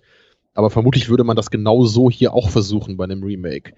Irgendwie das Ganze moderner, glaubwürdiger machen, aber gleichzeitig irgendwie dann immer noch so den, ne, den, den Throwback irgendwie reinwerfen. Mhm. Und das kann einfach nicht so ikonisch sein wie das Original dann, weil hier ist eben alles aus einem Guss. Mhm. Naja, das war jetzt auch noch keine wirkliche Kritik. Da wollte ich nur sagen, das ist eine Kritik, die man öfter hört an den Film und das, das kann ich mir halt vorstellen. Das ist eben auch ein bisschen das B-Movie-Genrehafte am Werk. So kann ich verstehen, wenn das nicht so sein Ding ist, so okay. Aber ich finde, es gibt wirklich ein paar Sachen, die ich jetzt persönlich nicht so gerne mag und das ist eigentlich fast ausschließlich gegen Ende des Films. Ähm, das beginnt nämlich dann, wenn sie den Präsidenten dann wirklich gefunden haben, ne, und dann von dem, von dem Duke wird ja Snake Plissken dann da äh, gefangen genommen und muss ja dann dieses Wrestling-Match da äh, äh, bestehen. Und ich finde es halt immer sehr, sehr merkwürdig, dass dieser Präsident, ja, das ist also die, das Allerwichtigste, ja, und die, das ist halt die Chance dieser ganzen Kriminellen da irgendwie rauszukommen. Und der ist halt in irgendeinem so alten Zugwagen da, und wird von fünf Leuten bewacht. So, ich, ich würde aber immer denken, wahrscheinlich würde der Duke den Präsidenten einfach mit einer Kette irgendwie an seine Hand ketten, damit er halt irgendwie immer neben ihm ist. damit halt niemand irgendwie den ne, da irgendwie heimlich rausholen kann. Und das, das finde ich immer so ein bisschen so, naja, dass er da irgendwo in so einem Ding sitzt, scheint mir doch sehr gefährlich zu sein. Und dann auch später, als, als sie dann so da abhauen, ne, so dann, dann äh, nach diesem Wrestling-Match ne, ist ja dann hier große Aufbruchsstimmung und Panik da angesagt und dann entkommt ja Snake Plissken mit seinem Anhang und dann gibt es ein paar Szenen, die ich einfach ein bisschen merkwürdig finde. Also, dann wollen sie ja da aufs World Trade Center rauf, ne, mit dem, mit dem Flugzeug weg und dann klappt das nicht und dann werden sie unten gestellt und dann schießt der eine da irgendwie auf so eine Gasflasche, ne? Vielleicht weißt du das noch, und dann kommt da irgendwie so Rauch raus und dann können sie irgendwie gerade wieder den, den Schergen des Duke entkommen. So, das ist dann schon so wieder ein bisschen so, naja, ne, so sehr konstruiert eben, so die Charaktere kommen jetzt wieder an einen Punkt, wo sie eigentlich nicht rauskommen können und dann muss irgendwas komisches passieren, da, dass sie dann doch wieder abhauen können. Und, und einen Moment am Ende finde ich auch sehr befremdlich auf dieser Brücke. Da, da haben sie dann schon den Unfall mit dem Taxi gehabt. Ne? Cabby ist tot. Und die, äh, die Maggie steht dann da mit ihrer Knarre in der Hand ne, und schießt auf den, auf den Duke, als der mit seinem Wagen dann ankommt. Ne? Und sie schießt halt irgendwie so gerade auf ihn und guckt so ganz grimmig. Und dann wird sie einfach überfahren von dem, von dem, von dem Duke. Und ich, ich verstehe halt irgendwie nie, warum sie das macht. Also vielleicht ist der Gedanke, dass sie sich ja wirklich opfern will Aber eigentlich wäre es ja besser gewesen, wenn sie vielleicht nicht direkt vor, vor dem Wagen stehen bleiben würde, sondern irgendwie noch in Deckung geht oder so. Naja, das sind so ein, das sind halt keine großen Probleme jetzt, die den ganzen Film auseinanderfallen lassen. Aber das ist für mich dann, der Film äh, fließt dann nicht mehr so völlig aus einem Guss wie noch am Anfang, finde ich so. Weil jetzt, wenn, wenn dann ein bisschen mehr Action losgeht, ne, gibt es dann für mich eher so, so ein paar kleine Szenen, wo das Ganze ein bisschen holpert. Mhm. Hast du das auch so wahrgenommen oder also fandst du die erste Hälfte auch ein bisschen besser oder würdest du das nicht so sagen? Mm, ich, ja, schwierig. Ich fand auf jeden Fall das, das Intro so, diese, diese, dieses Setzen der Atmosphäre fand ich halt echt am stärksten. Das Ende fand ich auch noch gut, aber ich hatte außer den Eindruck, dass es zwischendurch so ein bisschen auch, auch plätschert und so ein bisschen so, wenn das erstmal alles etabliert ist und wir da auch in Manhattan unterwegs sind, so, dann, ich will nicht sagen, dass die Luft raus ist, aber dann, dann geht's für mich so ein bisschen, dann wird's für mich ein bisschen schwächer irgendwie. Ich weiß nicht. Also plätschern würde ich glaube ich nicht sagen. Dafür ist der Film dann auch nicht lang genug, finde ich, dass da jetzt wirklich längere Minuten mal nichts passiert. Also vielleicht so dieser Part, wo er den Brain kennenlernt, ne, den er ja, also den er ja von früher noch kennt, wo er den wieder trifft und sie dann eben überlegen, okay, was machen wir jetzt, ne? Und jetzt müssen wir wieder zu dem, zu dem Duke und den Präsidenten rausholen. So, da fährt der Film vielleicht ein bisschen runter. Aber es war jetzt nie so, dass ich irgendwie denke, so das langweilt mich gerade. Nee, das auch nicht, aber es ist irgendwie so, so, weiß ich nicht die Sogwirkung des Filmes war dann nicht mehr ganz so. Okay, stark. ja, das, das ist gut formuliert. Ja, das, das stimmt sicherlich. So, und dann, aber allerdings das Ende finde ich eben wieder richtig, richtig, richtig geil. So, das ist, es ist wirklich eins meiner Lieblingsenden auch, obwohl das ja auch gar nichts Großes und Spektakuläres ist. Aber es, ich, ich liebe das einfach, wenn am Ende wirklich die Figur genau das macht, was halt absolut perfekt zu ihr passt. So, und, und hier ist es halt so. Und das ist, das ist einfach auch die, die Einstellung von John Carpenter, glaube ich, die auch irgendwie so da durchkommt dann. Was, was, so diese, beschreib das mal genauer. Was, was, was genau meinst du? Ja, ich habe ja am Anfang schon gesagt, es geht ja nicht nur darum, diesen Präsidenten rauszuholen, sondern auch dieses Tonband, ne, wo irgendwas mhm. über, das sagen sie einmal auch, da geht es irgendwie um Kernfusion oder irgend sowas, also irgendwas, irgendwas pseudo-Wichtiges soll da drauf sein. Ne? So, da, da sagt der Film im Grunde auch so, ja, whatever. Aber irgendwas Wichtiges soll da eben drauf sein und dieses Band müssen sie irgendwie wiederkriegen. Und ähm, ganz am Ende fragt nämlich der, der Pliskin halt den Präsident dann nochmal so, ähm, hier, äh, ich habe noch eine Frage, ne? So was, was sagen Sie denn jetzt eigentlich so? Wir sind halt ganz schön viele Leute gestorben dafür, mhm. dass, dass sie hier mhm. rausgeholt wurden und wie stehen Sie denn dazu? Und er wird halt gerade rasiert und da fertig mhm. gemacht für seinen TV-Auftritt. Mhm.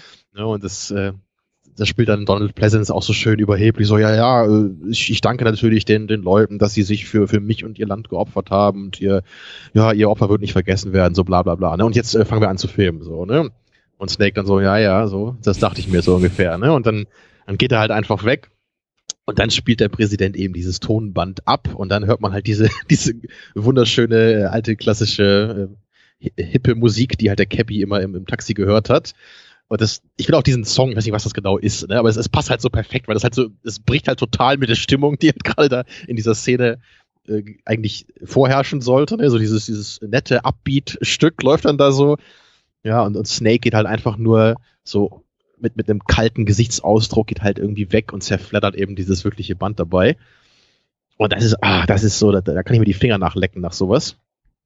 Und ich, ich glaube eben, das ist halt auch wirklich Carpenters Einstellung, die da so ein bisschen durchkommt mit der ja. Figur eben, dieses Anti-Establishment, ja. das, das meine mein ich immer rausgehört zu haben, auch in Interviews, auch wenn er halt immer sagt, so, er, er will das einfach auch nicht schon von, von Film-Companies da kontrolliert zu werden, er will eben die Kontrolle über seine Projekte haben und er hasst das einfach, wenn irgendjemand ihm sagt, was er machen soll. Und das, das klingt ja einfach schon sehr links.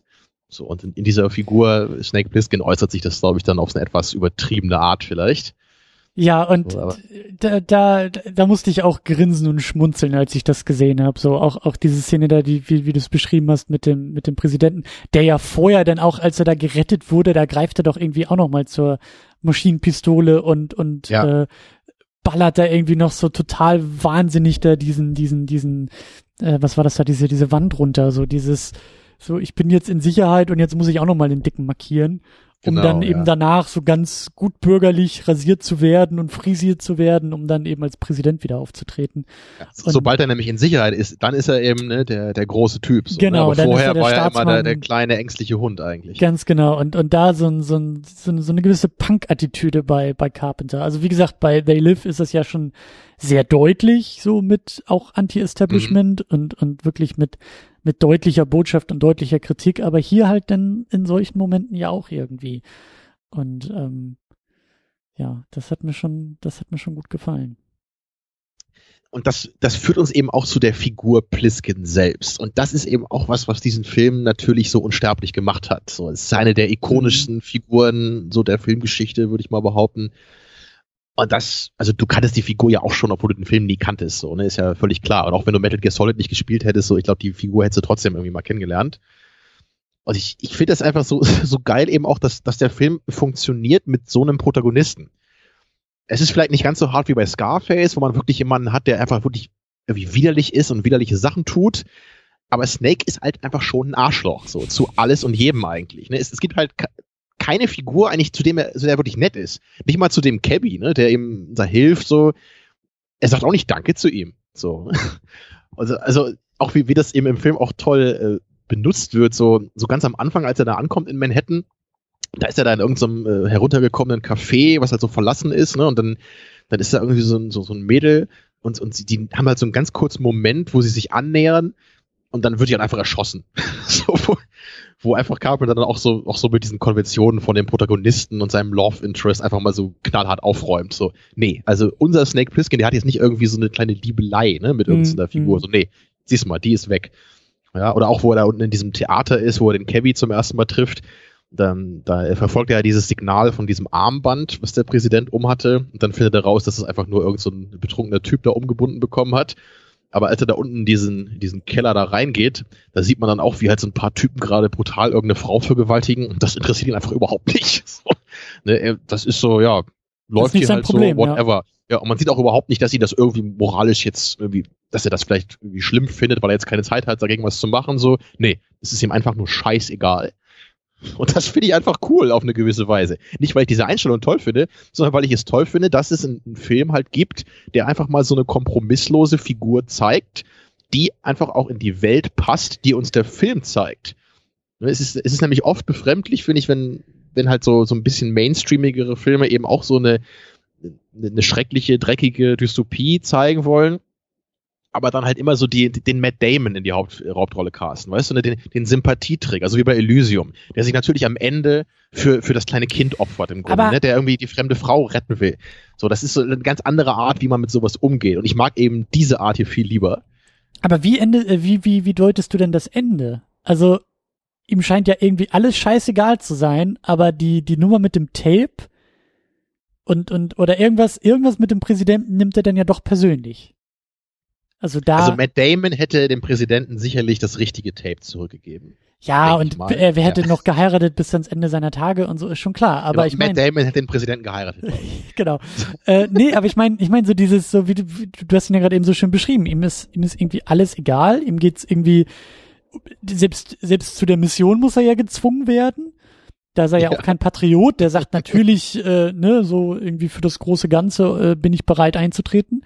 Aber er wird dann ja doch aktiv, indem er dieses Tape austauscht. Ähm, und also der muss ihn ja irgendwas, also wie, wie, wie, wie siehst du das? Also ich sehe das, dass er das Tape eben austauscht, ähm, ist halt, ihm, ihm ist die Welt einfach egal. Also es, es gibt für ihn keinen Grund, diese Welt zu retten. Und deswegen gibt es für ihn keinen Grund, dem Präsidenten eben das richtige Tape zu geben. Oder was genau ist deine Frage? Okay, so, okay, also er, er will dem Präsidenten nicht irgendwie ans Bein pissen, sondern ihm ist, obwohl ich, ich weiß es nicht. Also ich finde halt dieses, also ich, es geht so Hand in Hand, ne? Er kann ja nicht das eine ohne das andere machen. Ich wollte gerade sagen, weil es ist ja, es ist ja, in dem Moment ist es ihm ja nicht egal. Er tut ja etwas. Er wird ja aktiv, indem er dieses Tape halt eben austauscht. Wenn ihm alles ja. egal wäre, dann, dann wäre ihm auch das egal. So, dann würde, würde er einfach gehen und äh, Also du meinst, feiern. er könnte dann im Grunde auch eine Münze werfen, ob er jetzt ihm das Tape zurückgibt oder ja, nicht. Ja, und er fragt ihn ja auch noch vorher. Er spricht ja den Präsidenten an. Und er sagt ja wirklich so, der Präsident hat doch, hat doch dann, glaube ich, während er da rasiert wird, hat er doch auch gesagt, du kannst alles haben, was du willst. äh, ne, so hier, ich bin hier irgendwie der große Macker und ich kann alles möglich machen. Und, und, und Snake sagt ja auch nur, ähm, dass er nur diese eine Antwort oder diese, diese, diese, diese eine Frage beantwortet haben will. So. Und das ist halt schon, ich weiß nicht, also ich, ich kann es halt noch nicht so ganz deuten. Ich habe den Film jetzt auch noch einmal gesehen, aber für mich ist es irgendwie dieses Anti-Establishment, ja, ja. was wir Carpenter zugeschrieben haben, würde ich auch der Figur Pliskin in dem Moment zuschreiben, weil ist halt so die Frage, hätte der Präsident mit der richtigen Antwort auch das richtige Tape bekommen? Ja, das ist eine sehr gute Frage. Das könnte ich nämlich auch nicht genau sagen. Also, was der Präsident im Grunde ne, hätte antworten müssen, um Snake umzustimmen. Also, das, ich, ich weiß nicht, das ist auch schwer genau zu beschreiben, aber ich glaube eben, diese Figur Snake Plissken ist einfach jemand, die, die ist einfach dieses inhärente Arschloch und die macht wahrscheinlich dann auch einfach das, was du nicht willst, einfach nur, um dir den Mittelfinger zu zeigen. Das ist, glaube ich, auch so wie diese Sache mit, ähm, wenn, wenn ihm der, der Hawk, ne, Lee Van Cleef, wenn er ihm am Anfang so, so er nennt ihn halt am Anfang Pliskin, ne, und dann sagt er, call me Snake, ne, das ikonische. Mhm. Und am Ende nennt er ihn, glaube ich, Snake, ne, und dann sagt er hier, my name is Pliskin. Ne, also es ist, ich weiß halt nicht, ob es noch eine andere Deutungsebene dazu gibt, aber ich habe es halt immer nur so gesehen, dass er ihm einfach einfach immer nur widerspricht, halt, egal was er macht. Dass er ihm mhm. einfach immer nur zeigt, so du, ne, du, du bist, ich, ich behandle dich einfach immer, immer wie Scheiße. Weil der, der, der bietet ihm ja auch an, ne, hey, hier, ne, Hawk sagt, äh, willst du nicht hier, jetzt, wo das hier so gut geklappt hat mit unserer Mission mhm, gerade, ja, willst ja, du jetzt nicht weiter noch, für mich ja. arbeiten, so, ne? Und genau das ist auch so. Da könnte man ja auch denken, ja, ist doch geil für Pliske, ne? Dann muss er jetzt nicht zurück in den Knast oder so. Aber so, nee. So, er scheißt halt da drauf. So, er scheißt im Grunde auch auf sein eigenes Leben. so. Aber mhm. es ist, es ist halt eine, eine interessante Figur, so. Das, das stimmt schon. Ne? Also du hast, du hast recht, ihm ist nicht einfach nur alles völlig egal. Es ist so, ihm ist alles völlig egal mit einer leichten Tendenz immer noch ins Negative. Also yes, wenn er zwei gleiche Optionen hat, wird er halt immer die beschissene und die Arschloch-Variante nehmen. Ich wollte gerade sagen, und, und ich glaube auch, dass er Bock auf dieses Troublemaking hat. Also ja, vielleicht auch ist, das. Es ja. ist ihm ja nicht nur egal, weil dann würde ich sagen, ja, dann, dann, dann, also wenn mir eine Sache wirklich egal ist, dann tue ich auch nichts.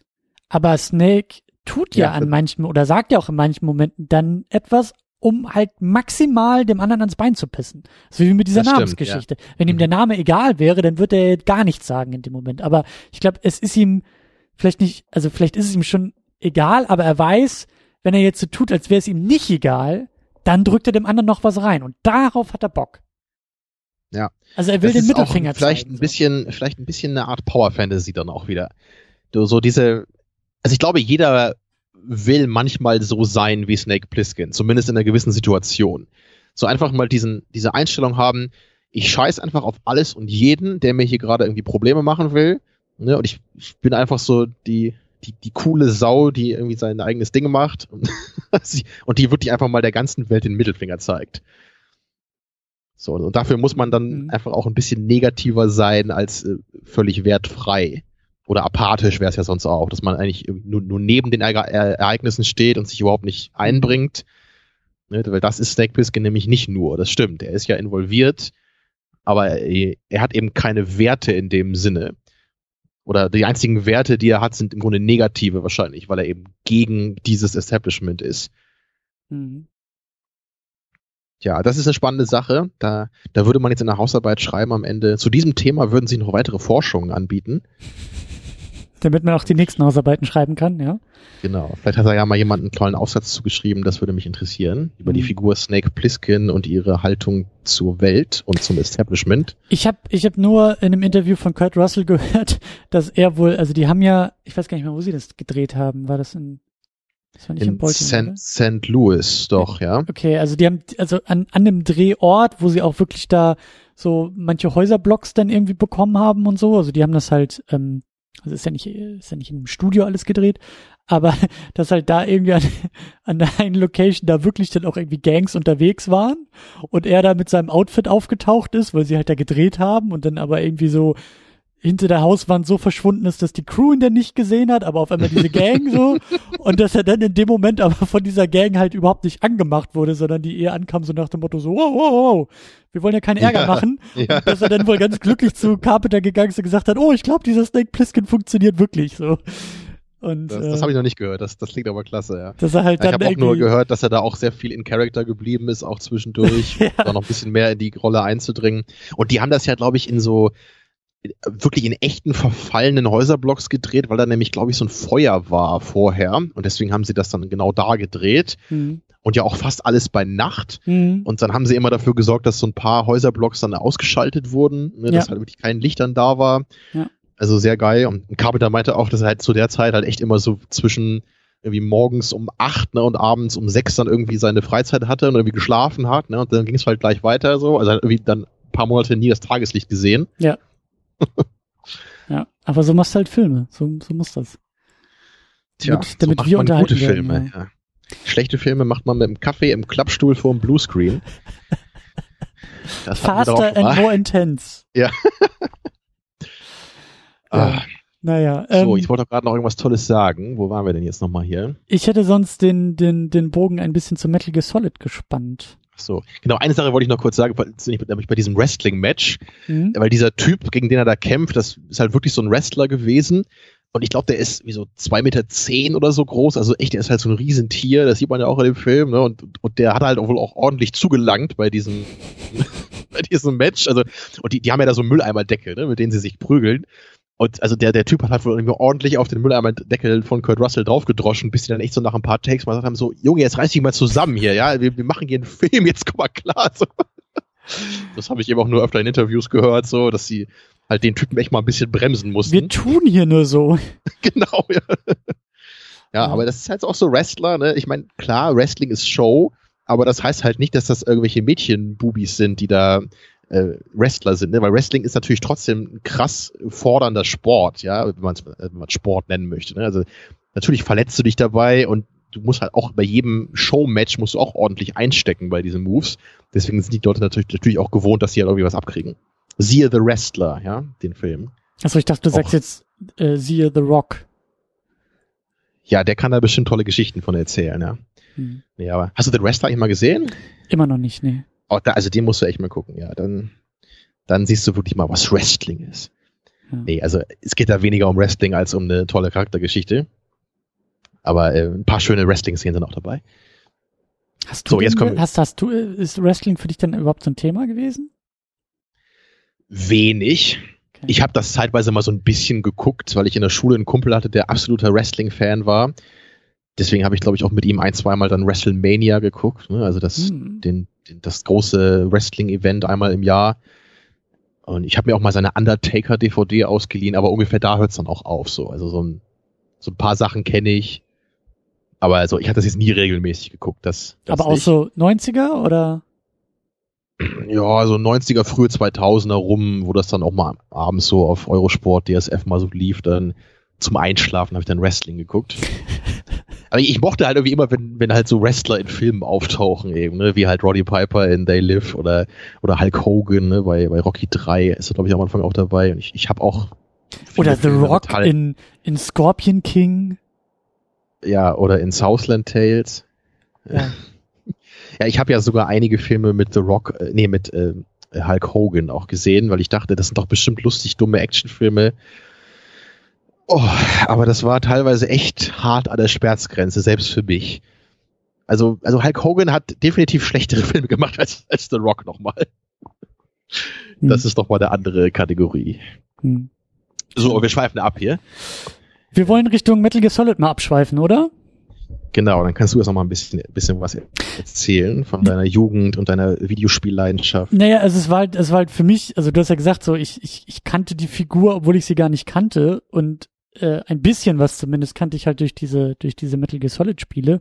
Und es ist halt, also es ist ähm, sowieso total interessant, weil der, der, ähm, also Hideo Kojima, der Chefdesigner und ähm, Kreative bei diesen Spielen, ne? also Videospiele sind ja auch Teamsachen und so, aber er ist halt so einer der wenigen könnte man sagen, Auteure im Videospielbereich.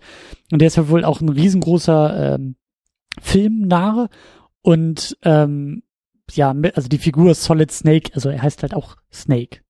Solid Snake mit Augenklappe und auch dieser sehr grummeligen, zumindest im Englischen, mit dieser grummeligen Stimme. Und da gibt's halt einfach unfassbar viele Parallelen. So, was, was, ja. was. Äh, Wo, wobei er immer so einen hautengen Anzug anhat, ne? Ja, er ist ja natürlich ein bisschen mehr so in Schleichmissionen unterwegs. Äh, Im ersten, also Metal Gear Solid, die, die Metal Gear-Reihe ist auch noch ein bisschen größer. Da gab es ein paar auf dem so äh, Nintendo. Auf also Nintendo. Metal Gear Solid Werbespots könnte man als Schleichwerbung bezeichnen. Es gibt sogar Schleichwerbung in den Metal Gear Solid Spielen, weil er irgendwie ein iPod benutzt und ich weiß nicht, ob er sogar Markenzigaretten raucht. Ähm, und ganz viel Sony-Werbung ist immer da drin, weil das immer Sony-Spiele oder auf Sony-Plattformen war.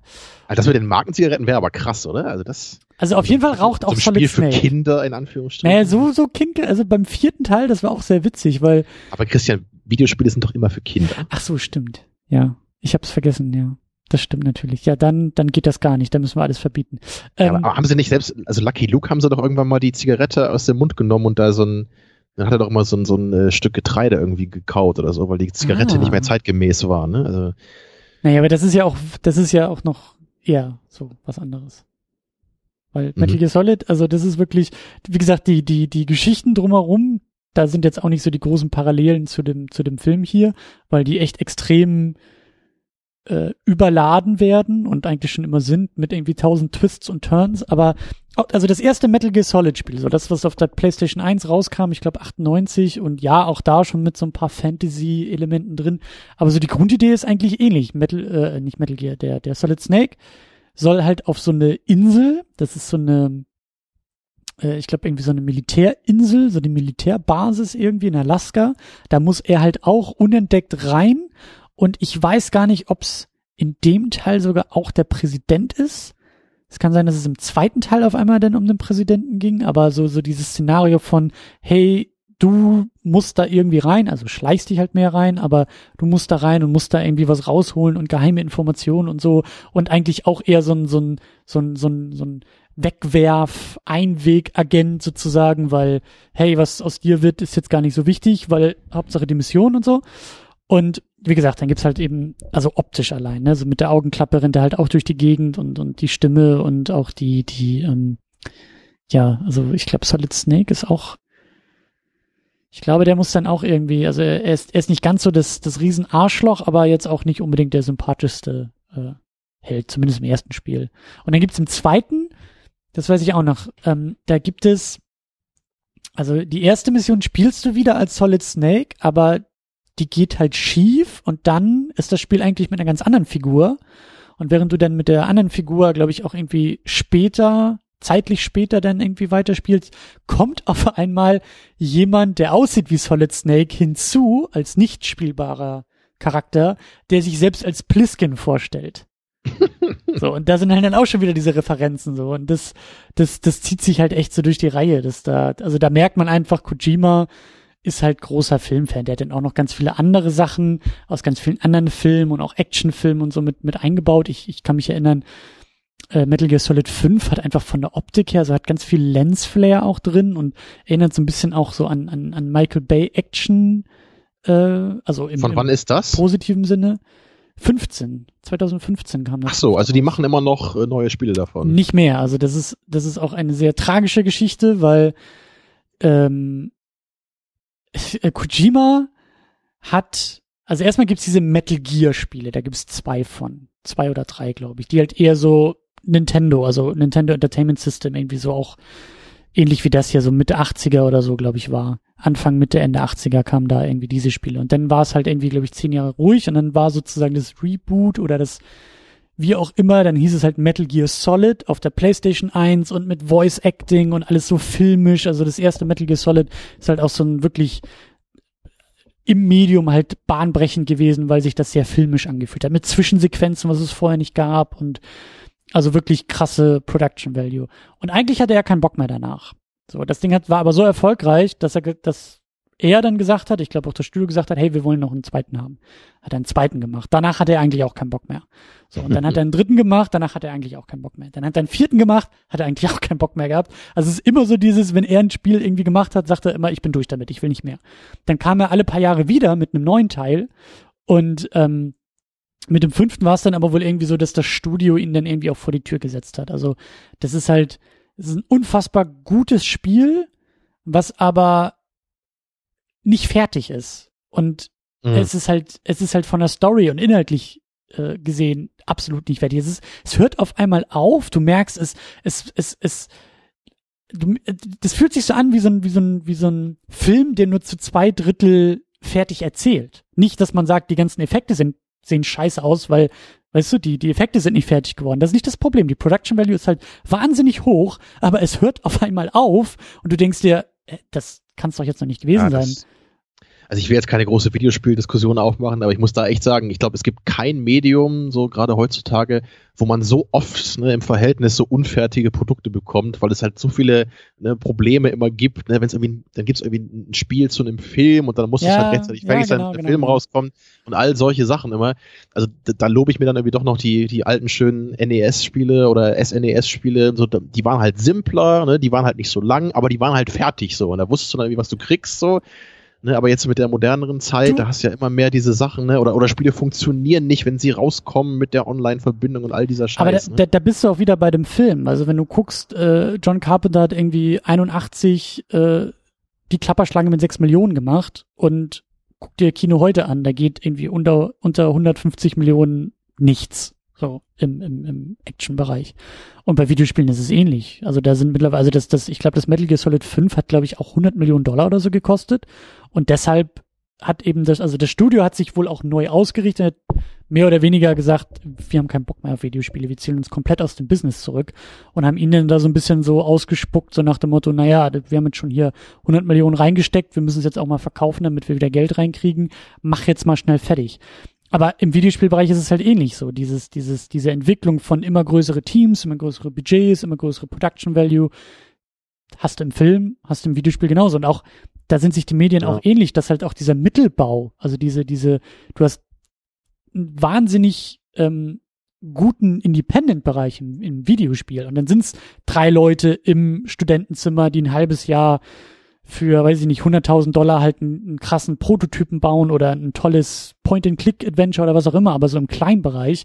Und dann ist irgendwie die nächste Stufe, ja, unter irgendwie 600 Leuten in fünf Studios für irgendwie 80 Millionen kommt dann das nächste Spiel, so. Und dazwischen gibt's halt so wenig. Und das ist halt im Film ja interessanterweise ähnlich geworden, dass halt diese, diese mittleren Budgets irgendwie nicht mehr da sind und sich ja, nicht mehr genau, so, so Filme wie dieser Dread, ne, also der neue, ja. so, so diese mittleren Filme, die so um die 50 Millionen kosten, so sowas gibt's immer weniger. Ja.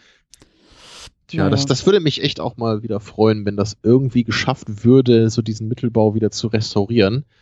Tja, aber so solange deine ollen Comic-Filme hier alle Box-Office-Rekorde knacken, sind wir davon leider noch weit entfernt. Also würde ich damit sagen, du bist mitschuld. Hm. Hm. Da kann ich jetzt nicht viel zu sagen. Außer, dass nee. ich mich riesig auf den neuen Avengers freue. ja, danke dafür. ja, das, ich, ja, ich bin Teil des Problems, aber ich bin es vielleicht doch ganz gerne. In dem Fall. So, wir sind ja gerade noch mal bei ein paar Motiven. Ne, ja. Von diesem, von diesem ollen, langweiligen B-Film. Hier, der hat ja sogar noch ein paar wichtige Themen zu bieten.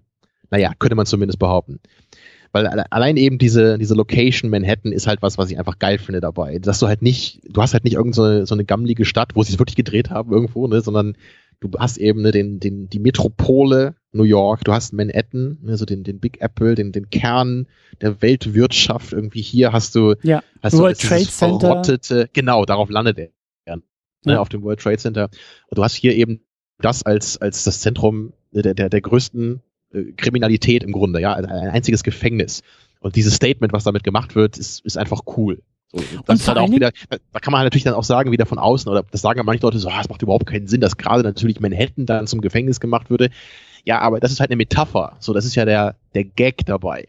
Und man kann ja immer sagen, wer weiß, wie sich die Zukunft verändert. Ne? Natürlich macht das jetzt keinen Sinn, dass man sich vorstellt, dass Manhattan die erste Idee wäre für ein Hochsicherheitsgefängnis auf einer Insel.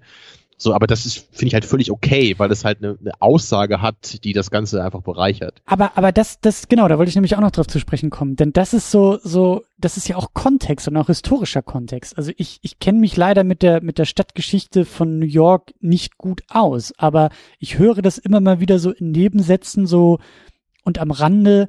New York war ja, glaube ich, gerade in den 70ern irgendwie ein, ein, ein, ja, ein, ein Sündenpfuhl im Grunde genommen. Also was, was in den 70 in den 70ern und 80ern war New York City nicht das New York, was wir heute kennen. Also ja, was ich gelesen habe, ist irgendwie der Times Square, den wir ja heute als das fast schon die Disneyland-Version von New York irgendwie verstehen, mit bunten Displays und äh, an Silvester fällt dann immer da dieser, dieser, dieser Ball äh, zum, zum, zum Jahreswechsel und das ist ja so das, ähm, das, das Vorzeigeding in New York. Das war ja wohl echt in den 70er, 80ern die größte Schmuddelecke der ganzen Stadt mit irgendwelchen Sexkinos, Drogendealer. Genau, Taxi Driver. Ne? Taxi ja, Driver haben ja, wir genau. besprochen hier. Da geht's ja genau da drum. Ne? Da ist New York eben nicht dieses äh, glänzende, die, die glänzende Metropole von heute, sondern wirklich dieses alte Drecksloch.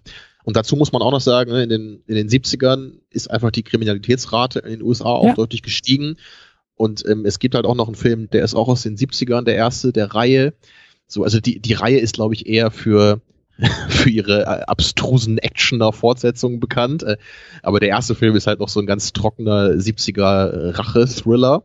Und der spielt auch in New York und das war auch ein Film, den den Carpenter, der Carpenter beeinflusst hat, weil er nämlich auch da meinte, er, er mochte eben diese diese Art, wie New York eben als so eine Art Dschungel eigentlich zeigt, ne? dass so die Kriminalität auf den Straßen herrscht und die Autorität ist machtlos und die wird da auch so ein bisschen lächerlich dargestellt, so der, der Polizist, der halt irgendwie gar nicht checkt, was hier gerade am Laufen ist bei den Fällen da, ne? so der, der Commissioner der Stadt und dann hat dann Charles Bronson ne, in der Hauptfigur da, hat dann halt die einzige, also als einzige Möglichkeit, dann irgendwie, ne, das, das Gesetz selbst in die Hand zu nehmen und dann legt er halt alle ähm, Ganoven in, in Eigenregie um dem Film wird auch vorgeworfen, dass er irgendwie so dieses äh, Bürgerwehrhafte, ja, dass er das so verherrlichen würde, wie halt auch meinem geliebten Film The Boondock Saints, das ja immer vorgeworfen wird. So, mhm. aber ähm, also der Film ist okay. Ich fand den jetzt nicht so nicht so super toll, weil das halt ein sehr unterkühlter 70s Film ist, der jetzt auch nicht optisch so viel zu bieten hat. Obwohl der Soundtrack auch ganz cool war, der hat auch so ein bisschen was Jazziges. Ne, nur also daran sieht man, glaube ich, in, in was für einer Zeit eben Escape from New York gemacht wurde. So als in, wir sind halt in den ganz frühen 80ern noch mit ja. 81, also ja. die 70er sind noch frisch in Erinnerung. Ja. Und auch Und das, das, wieder, wie du vorhin meintest, ne, etwas, was man heute einfach dann auch gar nicht so wahrnehmen würde von außen. Du, du würdest das ja gar nicht merken jetzt, wenn, wenn halt hier eben Kriminalität ein Faktor ist. Ne? Das ist ja auch ein immer, immer der zeitgeschichtliche Kontext, mit dem der Film dann auch anders wahrgenommen wird. Genau, und, und das ist so dieses, dieses, ähm, ja, also aus der Perspektive der, der, der 80er ist es ja auch ein, eine Zukunftsgeschichte und eben mit, ähm, mit den zeitgenössischen Voraussetzungen. Also gerade wenn, wenn Carpenter das irgendwie auch Mitte der 70er geschrieben hat, das Drehbuch, ähm, hat er sich ein New York in 15, 20 Jahren der Zukunft so vorgestellt, wie er es in der Gegenwart gesehen hat und hat eben ähm, klar, also es gab ja zwei Möglichkeiten. So, entweder es wird immer schlimmer oder es wird besser. Und er hat das Bessere nicht hat, nicht hat kommen sehen. Also ist seine Vision äh, ja durchaus naheliegend zu sagen, ja, es ist hier schon irgendwie äh, die Hölle auf Erden. Dann drehe ich einfach nur mal ein bisschen äh, und schraube es noch mal ein bisschen höher. Und dann ist es halt ein völlig abgeschottetes Gefängnissetting, niemand rein, niemand raus. Das meine ich halt so mit Kontext. So. Das, das ist halt, aus der Perspektive heraus hat er dieses Zukunftsszenario ähm, entworfen. Und das kannst du heute halt so nicht mehr. Also da, du müsstest die Stadt austauschen, du müsstest dich fragen, welche, in welcher Stadt, in welcher Großstadt äh, sieht man das noch? Gibt es das noch? Oder ist es denn nicht vielleicht eher ein Kleinstadtszenario? Oder, oder weißt du so, das ist so, ja, das ist, äh, die Welt hat sich einfach verändert in der Zwischenzeit und dann kannst du es einfach nicht komplett so wieder remaken, finde ich. Ja. Und das, also der Film erinnert ja auch, das hat Carpenter auch selber gesagt, für ihn ist es ein Western. Und ich, ich finde halt auch so die Art, wie eben unser hm. Held in Anführungsstrichen eben mit den, so mit, mit dem Problem letztendlich umgeht, hat halt irgendwie auch was Westernhaftes, so in gewisser Weise. Also allein das Acting hier von Kurt Russell erinnert ja auch an, an Clint Eastwood in seinen Western-Filmen. Ne, dieses sehr wortkarge und dann immer, wenn was gesagt wird, ist es halt so ein cooler One-Liner eigentlich. diese eine Line finde ich auch so geil von, von Snake, äh, wo dann einmal sofort so, okay, uh, that means I'm on my own. Und er so, yes, good. Aber das hätte, das hätte halt genauso auch von Clint Eastwood kommen, kommen können, ne, als, als Blondie hier. Aber also, wie siehst du das? Findest du, also da muss man auch gleich wieder sagen, das mit dem Western-Ding, ich finde, inzwischen hat das halt schon so einen Punkt erreicht, wie bei, bei jedem zweiten Film sagt der Regisseur irgendwie, ich habe hier meinen Western gemacht. Das ist so mein, mein Gefühl eigentlich inzwischen. So, also jeder, jeder Film, der irgendwie eine, eine, eine wortkarge Hauptfigur hat, ist irgendwie immer ein Western im Geiste schon. Und äh, ich weiß manchmal nicht, was, was ich davon halten soll. Ähm, ich, ich kann das hier schon irgendwie sehen, aber so, also bei Inglorious Bastards habe ich es zum Beispiel stärker empfunden, jetzt gleich automatisch auch, so beim Anfang von Inglorious Bastards, ne, wo halt die, die ne, Hans Lander da ankommt, ne, mit, mit der Musik so aus der Ferne fährt er auf diese Hütte zu. So, da habe ich jetzt die, das eher so gesehen. Hier sehe ich es eher ein bisschen, ja, bei der Hauptfigur schon, ne, so, aber dann, ich weiß nicht, also springt dir das hier ins Auge oder findest du das auch schwierig? ins Auge. Hm. Das ist, das ist wohl Snake Plissken einmal zu oft ins Auge gesprungen, ja. Ich glaube auch. Äh, oder ins falsche Auge gesprungen. Ähm, da muss man ja auch fragen, was, was, was ist denn gemeint, wenn man sagt, äh, wie ein, wie ein Western oder das ist mein Western. Ich meine, in Glorious Bastards haben wir damals ja auch so beschrieben. Ähm, ja, aufgrund auch starker ähm, Parallelen in der Inszenierung, ne, so mit der Musik, mhm. hast du ja auch schon gesagt. Und es gibt aber auch andere Möglichkeiten, ähm, sich beim Western zu bedienen. Und das sehe ich hier bei der Klapperschlange äh, denn ja tatsächlich eher so in der Figur, aber vielleicht auch so im, im Plot oder im, im, im, im Setting irgendwie. So dieses, dieses klassische, der, der, der klassische äh, Einzelkämpfer, der von außen kommt in so eine gewisse ähm, ich will nicht sagen soziales Umfeld, aber in so in so ein in sein ja so ein Gefüge, das genau, kann man so schon sagen. Ne? Das ist genau, ist in so eine kleine, äh, isolierte Welt irgendwie, die er, in die er so von außen eindringt. Ganz genau. Und er, er erfährt erstmal, wie geht es hier zu, was passiert ihr. Ja. Das, so kann man ja echt den, den ersten äh, von der Dollar-Trilogie halt genau beschreiben. Clint Eastwood kommt in diese kleine Stadt, da gibt es diese beiden Banden, die gegeneinander kämpfen. Das ist also genau, das ist also der, der Prototyp so einer Western-Geschichte. Ja, und, und das ist ja auch immer so beim Western, der, der Held ist ja auch dazu ähm, verdammt, äh, niemals Teil dieser, dieser Welt zu werden. Er kommt immer von außen, er ist Außenseiter, er bleibt Außenseiter, er verändert etwas, er besiegt den Schurken oder er was auch immer, ne? Äh, befreit das Dorf, befreit die Kolonie, die Stadt, was auch immer das da irgendwie für eine Aber Umgebung dann ist. geht er natürlich wieder. Ganz Ende. genau. Dann muss er wieder so in den äh, Sonnenuntergang Fury Road, ne? Das ist ja das Ende von Fury Road natürlich auch, wo man denkt, jetzt, ja. jetzt sind sie sich näher gekommen im ganzen Film, sie haben Immortan Joe besiegt, aber natürlich Max muss wieder alleine seinen Weg gehen. Ja. Das ist, das, das ist, ich, auch eins der, eins der ältesten Motive so in der, in der Hollywood-Filmgeschichte. Und das der, ist bei Pliskin ähnlich. Held. Das stimmt, ja. Wobei eben hier ist jetzt nämlich der interessante Punkt. So auf einer Oberfläche ist das genau, also das, was er tut, das passt. Ich finde aber bei den, bei den Western oder also auch, glaube ich, bei Fury Road auch, Max hat ja äh, im Grunde den, den guten Kern er tut ja eigentlich immer das Richtige und er hilft ja letztendlich mhm. auch den Menschen, auch wenn er am Anfang vielleicht ne, wie, so eine, wie so eine Art Bestie irgendwie wirkt, die man, die man erstmal freilässt. Aber letztendlich ist der Held, genau wie bei Clint Eastwood, auch immer eigentlich ein, ein guter, mit dem man wirklich sympathisieren kann. Mhm. Und das ist halt bei Snake Plissken anders. Das haben wir ja schon ausführlich besprochen. Mhm. Er ist halt einfach ein, inhärent ein Arschloch. Und das ist halt eben spannend, ob das dann trotzdem noch so also man kann sicherlich immer noch Western nennen, aber ich kenne eigentlich keinen traditionellen Western, der so eine Hauptfigur hat. Gibt's bestimmt auch, aber da kenne ich mich, glaube ich, auch im Western nicht gut genug aus. Hm? Ja, klar. Ich meine, aber dann bist du halt voll in einer Genre-Debatte auch drin. Ne? So was, was macht ja. Western jetzt aus? Ist das dann halt irgendwie, ne, bedient er sich Western-Elementen oder ist es tatsächlich komplett ein Western oder halt ein Anti-Western oder? Genau, also die Frage hier ist dann eben, äh, ist das halt nur oberflächlich so eine Art Western-Mechanik, die oder oder der Film nimmt sich ein paar Elemente aus einem Western raus, oder ist es wirklich eine ganze Umdeutung eines Westerns in einem neuen Gewand, ne, in einem Science-Fiction-Gewand? Das ist letztendlich die Frage dabei. Dafür muss man aber wirklich größerer Western-Experte sein, als ich das bin. Aber ich würde sagen, es ist völlig legitim, den Film so zu deuten oder mit mit mit dem mit dem Handwerkszeug des Western-Genres äh, hier jetzt mal sozusagen zu Werk zu gehen. Das finde ich schon, dass man das machen kann. Ja. Ich glaube, Carpenter meinte in dem Interview, was ich gesehen habe, auch, dass er es also gleichzeitig als Western und als so eine Art Odyssee-Film bezeichnet. Hm. Ich glaube, das, das trifft es für mich dann eher. Ne, das ist ja auch wieder dieses, der Charakter wird in irgendeine Welt geworfen und muss sich da irgendwie durchschlagen. Und dann beginnt eben die Odyssee von einer Station hm. zur hm. nächsten, von einer ja. Figur zur nächsten. Sowas passt natürlich dann sehr klar auf den Film auch. Ja. So, und wir haben natürlich noch ein Thema, was wir vorhin, was ich vorhin noch nicht angesprochen habe, nämlich die Fortsetzung. Das ist, hast du die mal gesehen? Wahrscheinlich nicht, ne? Weil du gar den nicht. ja auch nicht nee, kennst. überhaupt nicht. Auch, auch also, nicht mal Ausschnitte oder, also kennst du gar nicht. Nee, und, und, ähm, die ist, die ist von 97, also 16 Jahre später?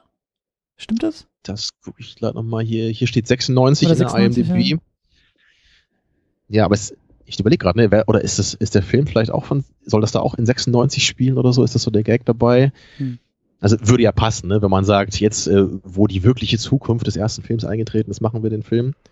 Wobei ich, ich denke gerade. Ich hatte auch gelesen, dass einfach John Carpenter so, die, also die 90er waren ja wohl nicht so gut zu ihm. Also dass so wirklich sein, sein, sein Erfolg und auch sein, sein, sein ähm, Schaffen so in den 80ern einen Höhepunkt erreicht hat und dann in den 90ern halt auch so die, die Kinokasse nicht mehr so geklingelt hat wie vorher. Und ich weiß nicht, das wäre so meine Vermutung, dass er vielleicht dann auch auf die Idee kommt oder auf die Idee gebracht wird, so, hey, du hast da doch mal diesen Film gemacht.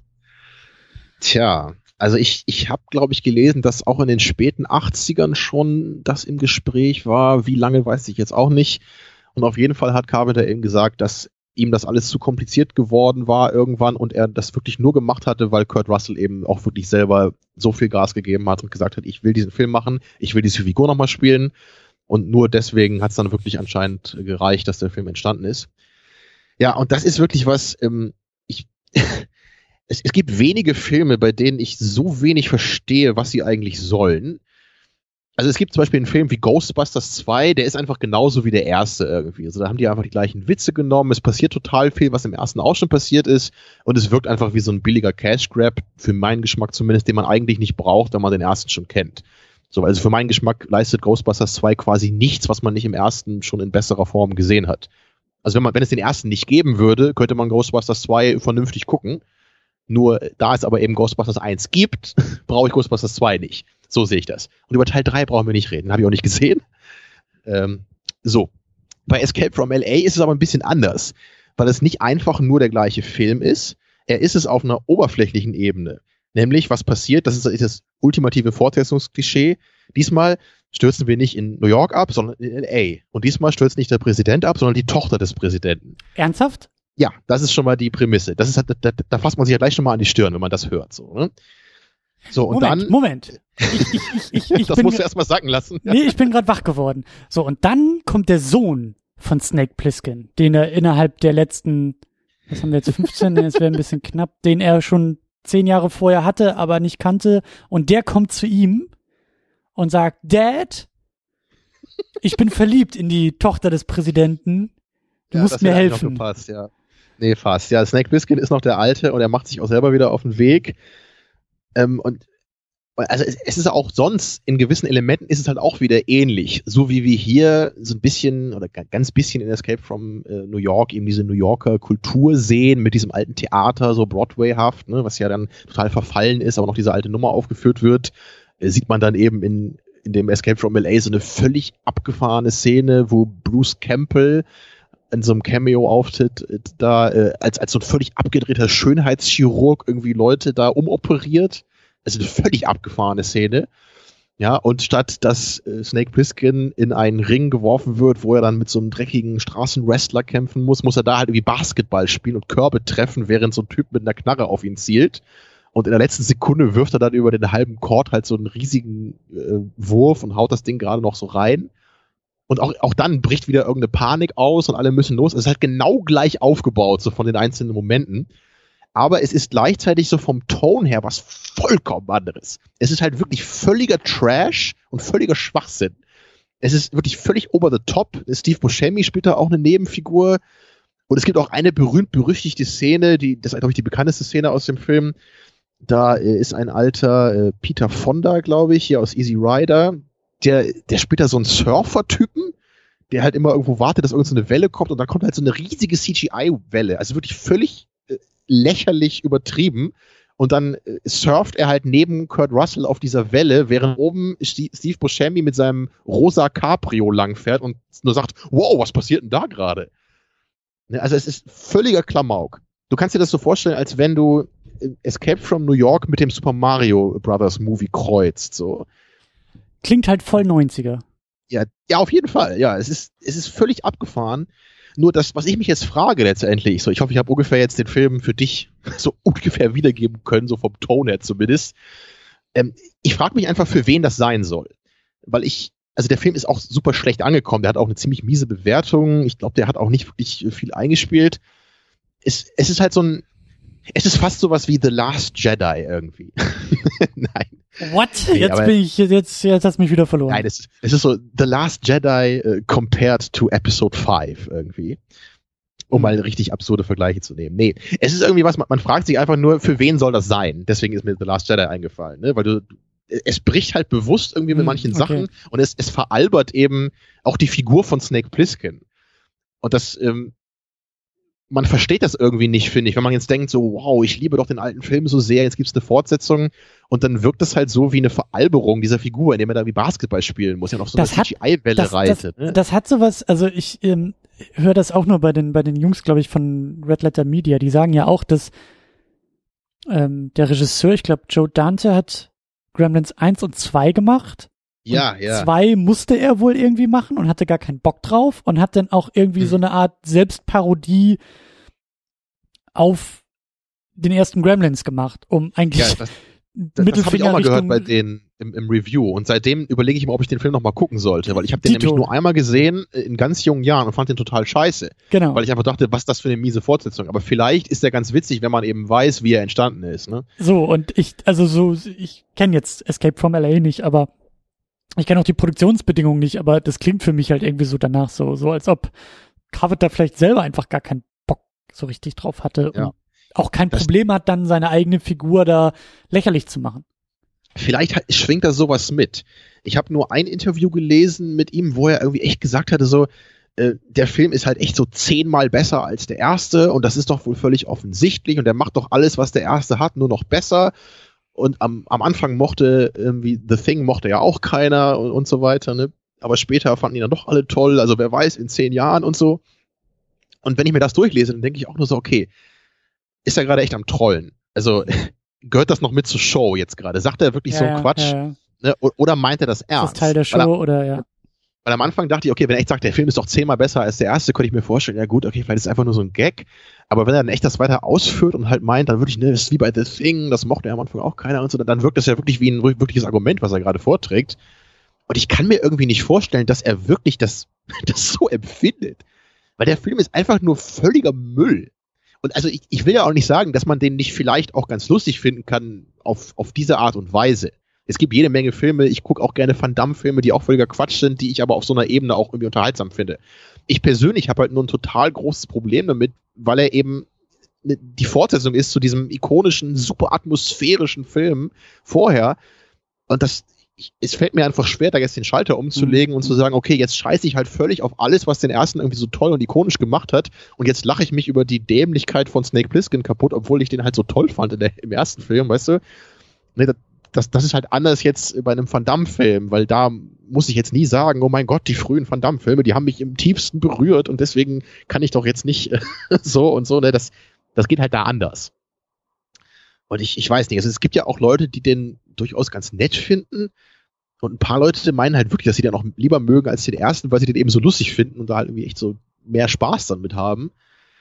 Aber ich weiß nicht, also für meinen Geschmack, naja, wer weiß. Ich, ist jetzt auch wieder ein paar Jahre her, dass ich den gesehen habe. Ich hatte damals aber auch nicht wirklich Lust, den nochmal zu gucken. Das weiß ich noch nach der Sichtung. Vielleicht mache ich es irgendwann nochmal. Aber naja. Es ist ein ganz komischer Film für mich. Ich, ich weiß auch nicht. Wenn John Carpenter irgendwann auf dem Sterbebett sagt, so, reingelegt, so, dann, dann weiß ich, was er meint. Und wenn nicht, dann wird es dich bis ans Ende deiner Lebtage äh, quälen. Ja, dann werde ich hier weiter brütend vor meinem Rechner sitzen und mit dem Kopf schütteln und du sagst, John, was, was willst du von mir? Tja. Aber wer so. weiß, vielleicht hast du bis dahin ja auch das Remake und kannst dir halt Colin Farrell als Snake Plissken anschauen. Tja, wollen wir es hoffen, mit ganz starken Augenbrauen. Und ganz viel CGI. Ja, so, bevor wir jetzt zum letzten Thema kommen, würde ich jetzt von dir gerne nochmal wissen, wir haben ja jetzt immerhin schon drei Carpenter-Filme besprochen, hier über die Jahre im Podcast. Mhm. Wie, wie sieht das jetzt aus bei dir? Wo, wo siehst du Escape from New York? Findest du, das ist jetzt der stärkste bis jetzt, den du gesehen hast? Und äh, Wenn nicht, woran liegt's? Oder was, was hat dich letztendlich gestört? Was fandst du besonders toll? Kleines Resümee vielleicht von dir. Ja, jetzt im, also das ist natürlich auch eine, eine sehr ähm, ähm, persönliche Frage. Ja, und auch so ein bisschen ein, ein willkürlicher Kontext. Wir haben uns ja nie hingesetzt und gesagt, so jetzt wollen wir mal John Carpenter verstehen, sondern wir haben uns diese Filme rausgepickt und jetzt kann man halt das Banner John Carpenter rüber hängen, sozusagen. Genau, aber das, also so meinte ich es jetzt auch, weil ich es ja auch spannend finde, einfach jetzt, du hast sie jetzt alle eben einmal gesehen hier im ja, Podcast. Also ich, ne? ich, ich meine, ich meine, einfach ich wie so sie, der Eindruck ist. Ich habe sie halt alle, ich habe sie halt alle nicht mit der, mit der, mit dem, mit der Perspektive auf Carpenter geguckt. Das ist so das Ding.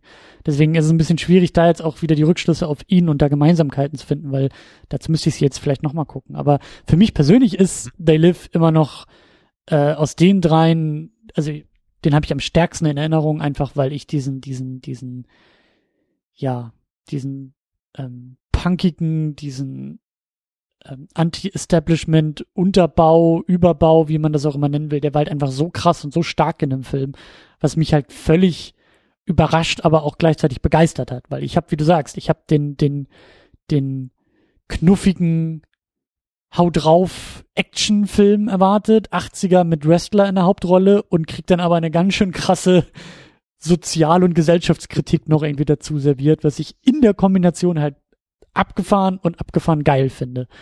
Und ähm, hier ist es dann doch eher, äh, wie du so schön gesagt hast, eher so ein Thriller, Action, Thriller, Action-Atmosphäre, ähm, die hier unfassbar dicht ist ähm, und da müsste ich jetzt, wie gesagt, ein bisschen mehr Kontext zu Carpenter haben, aber es fühlt sich für mich auch noch ein bisschen mehr, also wenn ich jetzt They Live und, und, und äh, die Klapperschlange vergleiche, habe ich schon auch ein bisschen den Eindruck, dass auch die Schaffenszeit da ein bisschen mit reinfließt. Also dass halt die Klapperschlange irgendwie von 81 ist, relativ am Anfang seiner seines Höhenflugs vielleicht auch irgendwie und They Live vielleicht irgendwie so am Ende dessen steht und dadurch vielleicht auch so gewisse also They Live habe ich auch ein bisschen selbstbewusster, ähm, selbstsicherer irgendwie so in Erinnerung. Also für mich markiert They Live wirklich so das Ende der großen Phase von Carpenter. Obwohl ich eben später den In the Mouth of Madness von 94 auch noch ganz gerne mag, aber so alle anderen danach sind irgendwie nicht mehr so das Wahre gewesen. Und They Live haut irgendwie nochmal so alles raus, finde ich so. Der ist halt das ultimativ 80s, ne, mit Keith David, so, so dann, also das ist so, da, da bin ich, da fühle ich mich einfach zu Hause.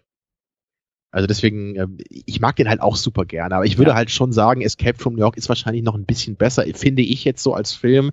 Der ist noch ein bisschen runder. Ähm, und ich, ich kann, glaube ich, auch eher verstehen, wenn jemand sagt, They Live ist irgendwie so gar nichts für mich weil der natürlich wirklich, du hast halt diesen Wrestler in der Hauptrolle, ja, und natürlich ist der jetzt halt kein großer Schauspieler und der ist auch nicht so ein guter Schauspieler wie Kurt Russell natürlich so. Aber es ist einfach, einfach cool, wie er halt mit dieser Sonnenbrille und dieser Shotgun rumläuft dann. Und, und ich, ich muss das halt immer, also immer wenn ich an diesen Film denke, ich finde, ich finde diese Prügelei auf dem Parkplatz, dieses vier, fünfminütige, ich finde das so geil wo er eben will, dass ja, Keith ja, David ja. sich diese Sonnenbrille aussetzt, er einfach nicht will. Und die fangen halt echt an, sich zu prügeln und dann macht er halt auch so ein paar Wrestling-Moves. Ne, und das eskaliert ja dann so ein bisschen. Und dann, und diesen einen Moment finde ich so geil dabei, wo er sich dann diese Eisenstange schnappt und er, er prügelt so auf Keith David und haut dabei dann versehentlich so eine Autoscheibe kaputt. Und dann sagt er halt selber so, oh, sorry, shit, so. Also, und, und er grinst sogar so ein bisschen dabei. Also, ich, ich frage mich da immer, ob das halt wirklich so im Skript stand oder, oder ob das auch ein bisschen improvisiert ist, so. Also, ich, ich, ich liebe diesen kleinen Moment einfach, dass diese, diese ernste Prügelei, die sich immer weiter zuspitzt, dass, die, dass er plötzlich sagt so, oh, oh sorry, so ernst habe ich es doch nicht gemeint. So. Also das, ja, ja. das ist immer dieses kleine Augenzwinkern, was dieser Film halt hat, natürlich so. Auch, auch wie diese Aliens designt sind und dann gibt es da nachher wie Space-Portale, Untergrund und all sowas. Das ist, das ist einfach eine, eine wilde 80er-Mischung eigentlich, dieser Film. Und deswegen holt er mich total ab. Aber wenn jemand sagt, irgendwie, was ist denn das für ein Quatsch, kann ich schon irgendwie verstehen. Das muss ich dann bei aller Liebe auch zugeben. Naja, und The Thing ist ja wahrscheinlich für viele so der ich weiß eigentlich gar nicht, was, also ob Halloween eher so das, das größte Meisterwerk sein soll oder eher The Thing. Escape from Dark wird natürlich auch oft genannt, aber so die drei sind, glaube ich, die, die, die meistens äh, so von Carpenter-Fans als jetzt die Highlights genannt werden. Der Lift kommt, glaube ich, meistens ein bisschen danach. Und The Thing haben wir ja auch schon vor sehr langer Zeit hier mal besprochen. Da haben wir, glaube ich, uns auch viel über die Charaktere unterhalten. Und das, das sehe ich, glaube ich, heute auch mehr als damals noch es, es stört mich immer, immer mehr, glaube ich, wenn ich den Film halt heute sehe. Ich liebe immer noch die, die Atmosphäre, ich liebe halt diese praktischen Effekte, wie gesagt.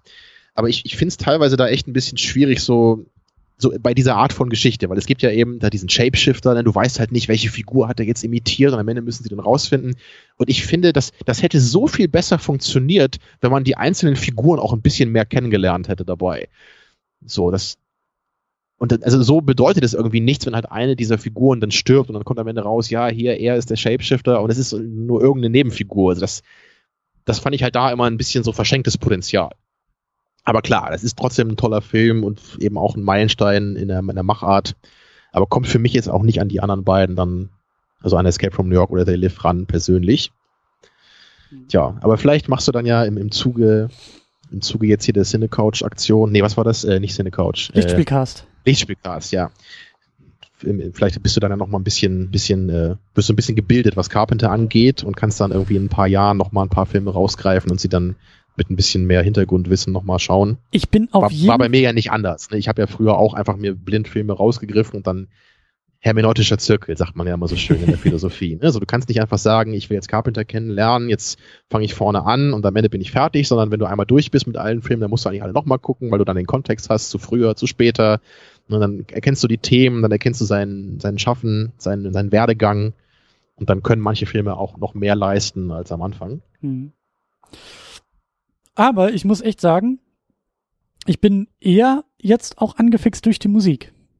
Also habe ich ja, glaube ich, schon am Anfang erwähnt, dass ich halt äh, das äh, Theme jetzt von äh, Halloween, was irgendwie äh, Resner und Ross geremixed haben, so, das läuft jetzt wieder öfter bei mir in der Dauerschleife.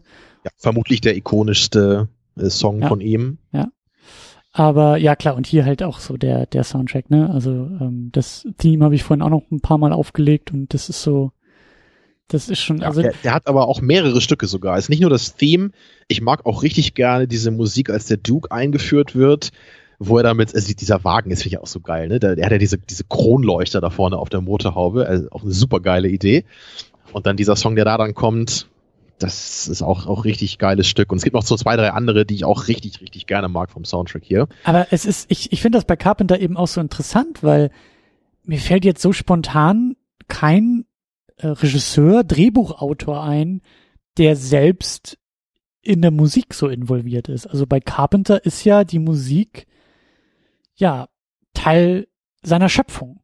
Und das wird nicht irgendwie abgegeben, das wird nicht durch mhm. die Hände und Köpfe und Ohren und Hände anderer neu interpretiert, sondern das kann er selber machen. Was ja, ja auch nochmal. Das ist auch was, was mir gar nicht so einfällt. Da hast du recht. Kenne ich auch kein Beispiel sonst, glaube ich. Und, ne, man sagt ja auch, also 50 Prozent äh, im Film ist einfach erstmal die Musik. So, wenn die sitzt und eben Halloween ist ja ein gutes Beispiel und oder generell Horrorfilme so, wenn du da mit der richtigen Musik im richtigen Moment Spannung und Horror und äh, Suspense erzeugen kannst, dann hast du ja schon mal die halbe Miete geschafft. Und deswegen finde ich das jetzt so interessant, dass es da einen Filmemacher gibt, Drehbuchautor, also ne, klassischer, die, die Kombination gibt's ja oft, Drehbuchautor und eben Regisseur, aber dass er dann auch noch sagt, okay, jetzt mache ich auch noch die Musik, das äh, und und auch über die Musik, wie du gesagt hast, er geht irgendwie noch auf Tour, er hat seine seine Compilations und und und bringt halt irgendwie auch seine Musik raus und das ist ja also dadurch kannst du Zugang zu den Filmen auch finden und das ist schon schräg irgendwie. Also ein kleines Beispiel ist mir gerade noch eingefallen. Bei The Boondock Saints hat ja der der Regisseur auch mit seiner Band die Musik hergestellt. Das äh, ist aber jetzt natürlich ein schwieriges Beispiel, weil er ja nur wirklich diesen einen Film jetzt gemacht hat. Ich weiß auch nicht, ob er beim zweiten Teil dann auch wieder selber die Musik da eingespielt hat. Mhm. Aber das ist mir zumindest jetzt nochmal eingefallen. Mhm. Aber der Film ist natürlich auch wirklich äh, von, mit der Entstehungsgeschichte ein ganz irres Ding. Wer dazu mehr erfahren will, höre unsere Episode natürlich. Mhm. Ähm, ja, aber es, also Soundtrack ist wirklich eine spannende Sache bei mir. Da habe ich auch schon oft mich mit Leuten drüber unterhalten und ich, ich habe mich ja heute auch stark gemacht, dass wir da nochmal drüber reden. Mhm. Erstens, weil das wirklich auch einer meiner absoluten Lieblingsfilm-Soundtracks ist und weil ich glaube, dass wir da noch nie so richtig im Detail mal drüber gesprochen haben hier in der Sendung. Natürlich ist es oft mal aufgetaucht, wir haben sicherlich auch das mal angerissen hier und da, nur ich, ich weiß ja von dir, dass du das halt ganz anders auch, auch äh, handhabst als ich, nämlich was Soundtracks angeht. Weil du bist ja wirklich jemand, der sich, so wie ich das immer raushöre, auch oft wirklich mal Soundtracks anhört, ne, aus Filmen. Mhm. Also bei, bei dir lief doch früher auch der Inception-Soundtrack rauf und runter oder so, ne? Ja, ja. Also. Genau, und ich, ja.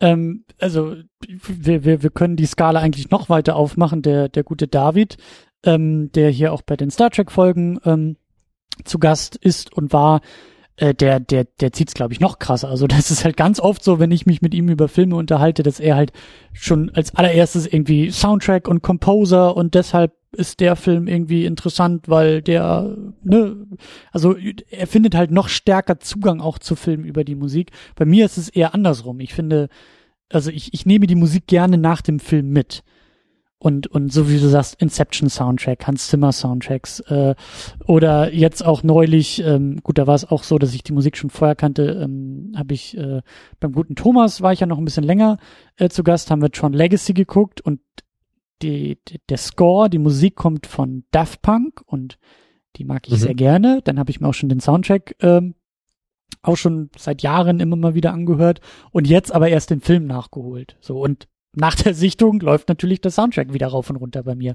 Weil, ähm, also bei mir ist es halt so, dadurch, dass ich zum Beispiel auch äh, viel schreibe, ähm, also beruflich auch viel schreibe, ähm, habe ich halt gerne Musik im Hintergrund, die keinen Gesang hat. Ich könnte jetzt auch irgendwie klassische Musik hören oder Jazz oder sowas, aber ein guter Score, also da muss man ja auch noch differenzieren, das werden wir gleich auch nochmal aufdröseln, aber halt ein guter Score ähm, hilft mir dann irgendwie auch dabei bei der Arbeit. So, und das ist bei dir, glaube ich, anders, oder? Du, du, du, du kommst nicht ja. aus einem Film raus und sagst, boah, geil, die nächste Woche höre ich jetzt mal in Dauerschleife den Soundtrack.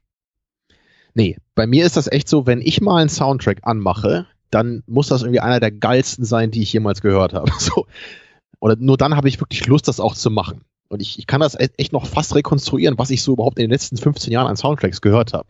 Also der letzte Mad Soundtrack, Max. den ich genau, Mad Max Fury Road, den habe ich mir ein paar Mal angehört und ich finde den, ich, ich, für mich persönlich ist es der beste Soundtrack, den es jemals gibt. Und das sage ich nicht mal, weil ich den an sich so gerne höre.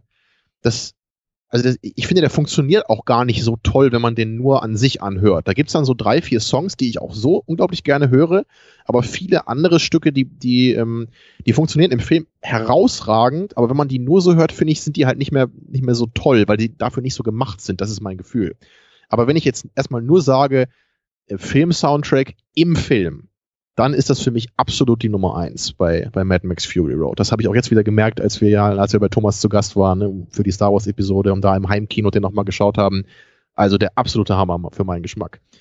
Ja, was habe ich davor mal gehört? Was war der, der letzte davor? Ich glaube, das war sogar Escape from New York, als ich den zum letzten Mal gesehen hatte vor ein paar Jahren. Ich habe früher auf jeden Fall die Matrix-Soundtracks gehört, vor allem vom zweiten. Den mag ich immer noch sehr, sehr gerne, den Soundtrack. Ich mochte früher den Braveheart Soundtrack unglaublich gerne, wobei der Film über die Jahre dann doch ein bisschen verloren hat, muss ich dann zugeben. So, der hat als Kind mich noch ein bisschen mehr äh, verzaubern können, als man noch nicht so die Manipul Manipulativität, das müsste richtig sein, der Figuren so durchschauen konnte. Aber der hat halt diese, diese wunderschönen Dudelsackklänge, ne? Obwohl Mr. Plinkett die ja nicht so mag, aber ich, ich habe nichts gegen Dudelsäcke. Äh, du bist ja auch nicht sehr, Mr. Plinkett, entgegen ja, Internetgerüchten. Fast, ja. nee, aber das, das, ist ein sehr schöner, ruhiger Soundtrack. Also der, das ist wirklich ein wunderschöner Soundtrack, finde ich. Und ich meine, ich habe hin und wieder, glaube ich, dann auch mal ein paar andere noch gehört. Auch von Carpenter habe ich mir noch, also ich, ich kenne natürlich die ganzen Songs auch von den, also die ikonischen Songs von den ganzen Filmen ich, ich habe mir, glaube ich, nie einen ganzen Soundtrack zu einem anderen Film von ihm angehört, aber ich habe viele einzelne Songs mal rausgegriffen, so die Theme-Songs von den ganzen Filmen, die kenne ich auch alle. Ja, aber dann wird's langsam, also dann muss ich schon anfangen nachzudenken, muss ich ganz ehrlich sagen. Wenn ich jetzt überlege, was habe ich mir sonst wirklich nochmal mhm. so angehört? Ich glaube, Conan nochmal und wahrscheinlich dann schon nochmal fünf bis zehn andere in meinem gesamten Leben. Aber ich glaube, das war's dann auch. Ne? Und das ist, und das ist ja genau der Punkt, den ich so spannend finde. Ich würde nämlich behaupten, dass mir das auch ziemlich wichtig ist, also Soundtrack. Gleichzeitig sage ich aber, ich, ich kann aus irgendeinem Grund die nicht so genießen, wie wenn sie im Film sind, also wenn ich mir sie so anhöre. Ich finde auch Inception ist ein toller Soundtrack im Film und Flut der Karibik ist auch ein toller Soundtrack im Film, so, so ist es nicht, aber ich habe eigentlich keine Lust, mir die so anzuhören. Oder wenn ich das mal tue oder wenn wir die, bei, bei meinem Sportkurs haben wir öfter mal sowas gehört, dann nebenbei, da habe ich dann einfach nur irgendwie wahrgenommen, es, es berührt mich nicht so, wie das im Film passiert, wenn es eben verbunden ist mit dem Drama, ne, mit, den, mit den Bildern. So, das ist für mich dann eher das, das Gesamtwerk. Ja, genauso wie ja auch, wenn du, das, das gibt ja auch mal so schöne Beispiele, wenn man halt mal so ganz ikonische Filmszenen nimmt und da mal die Musik weglässt, dann sieht man plötzlich so, oh, Klar. Da fehlt aber eine ganze Menge. Ne? Da Klar. fehlt nicht nur ein bisschen, sondern, sondern richtig viel. Und das, also ganz platt gesagt, es gibt ja auch keine Leute, die sich permanent ikonische Filmszenen ohne Ton angucken. Ne? Könnte man ja auch ganz platt sagen, warum sollte ich dann mir ikonische Filmszenen ohne Bild angucken? Andererseits gibt es ganz auch. provokante Aussage. Ja. Nee, aber, aber du kannst es ja. Also sag mir mal, wo, warum klappt das für dich? Also du kannst oder wenn du den Inception Soundtrack im Film hörst, wirkt er dann anders auf dich, als wenn du den nur so hörst? In Inception ist vielleicht gar nicht mehr so das, das gute Beispiel dafür. Also ähm, was bei mir halt ähm, Inception habe ich jetzt schon, schon länger nicht mehr geguckt oder gehört. Das aber, sonst nimm ein anderes Beispiel, ja. Ja, das beste Beispiel für mich ist tatsächlich Trent Reznor und Atticus Ross, weil Trent Reznor ist für mich das musikalische Übergenie und Nine Inch Nails. Ähm, und der, also, der ist ja eh dein Lieblingskünstler und seine Band, Nine Inch Nails ist seine Lieblingsband, oder? Genau, oder und, und äh, Atticus Ross ist mittlerweile auch offizielles Mitglied und das ist halt so, so, also wenn Musik Nahrung wäre, dann könnte dann ich mich fett durch Trent Reznor. Ja, und ich könnte mich auch weiterhin für den Rest meines Lebens von diesem einen Schnitzel ernähren, was heißt wow. Trent Reznor und okay. Atticus Ross. Ich brauche also nur von denen, von den beiden. Wenn ab morgen ein Dekret erlassen wird, es darf nie wieder neue Musik geben, nur das, was es schon gibt. Und dann vielleicht halt nur von den beiden was Neues oder so, ist wäre für mich völlig okay. Man könnte auch sämtliche Musik der Welt zerstören, außer die Musik von den beiden, das wäre auch okay. Ähm, aber so schräg bin ich halt drauf und ich weiß auch, dass das nicht jeder so sieht und dass das. Es ist auf jeden Fall spannend. Also ich habe ja, so. ich habe ja auch meine Lieblingsbands, aber ich kann echt sagen, also so weit könnte ich bei keiner meiner Lieblingsbands gehen, dass die so weit über allen anderen ist. So. Und das Ding ist halt bei den beiden, also ich war zum Beispiel letztes Jahr im Kino, um mir Boston anzugucken. Weil Beziehungsweise die, anzuhören. In der Tat, weil die beiden den Soundtrack gemacht hatten, der Soundtrack irgendwie rauskam. Ich glaube, der Film dann erst einen Monat später bei uns oder so, weil, glaube ich, irgendwie auch wieder mit komischem deutschem Kinorelease und so. Aber ich saß wirklich im Kinosessel zu, sagen wir mal, mindestens 80 Prozent für den Soundtrack. Und hab mir da auch das große Multiplex-Kino dann irgendwie gegönnt, weil ich mir gedacht habe, nee, das will ich nicht in irgendeiner schrottigen äh, Billo-Anlage irgendwie gönnen, sondern ich will wirklich auch, dass das knallt. So, Film war scheiße, Soundtrack war okay, kannte ich ja sowieso schon vorher, hat halt in dem Fall nicht funktioniert. Ähm, was aber ander, andersrum wieder funktioniert, ist, ähm, also ich habe jetzt wieder ein bisschen mehr, auch so gerade zum Beispiel in der Winterzeit, den Soundtrack zu Girl with the Dragon Tattoo äh, angehört von den beiden und habe wieder richtig Bock auf den Film bekommen dadurch. Weil sofort auch wieder Bilder des Filmes, Stimmung des Filmes, manche Szenen des Filmes sofort wieder zurückkommen.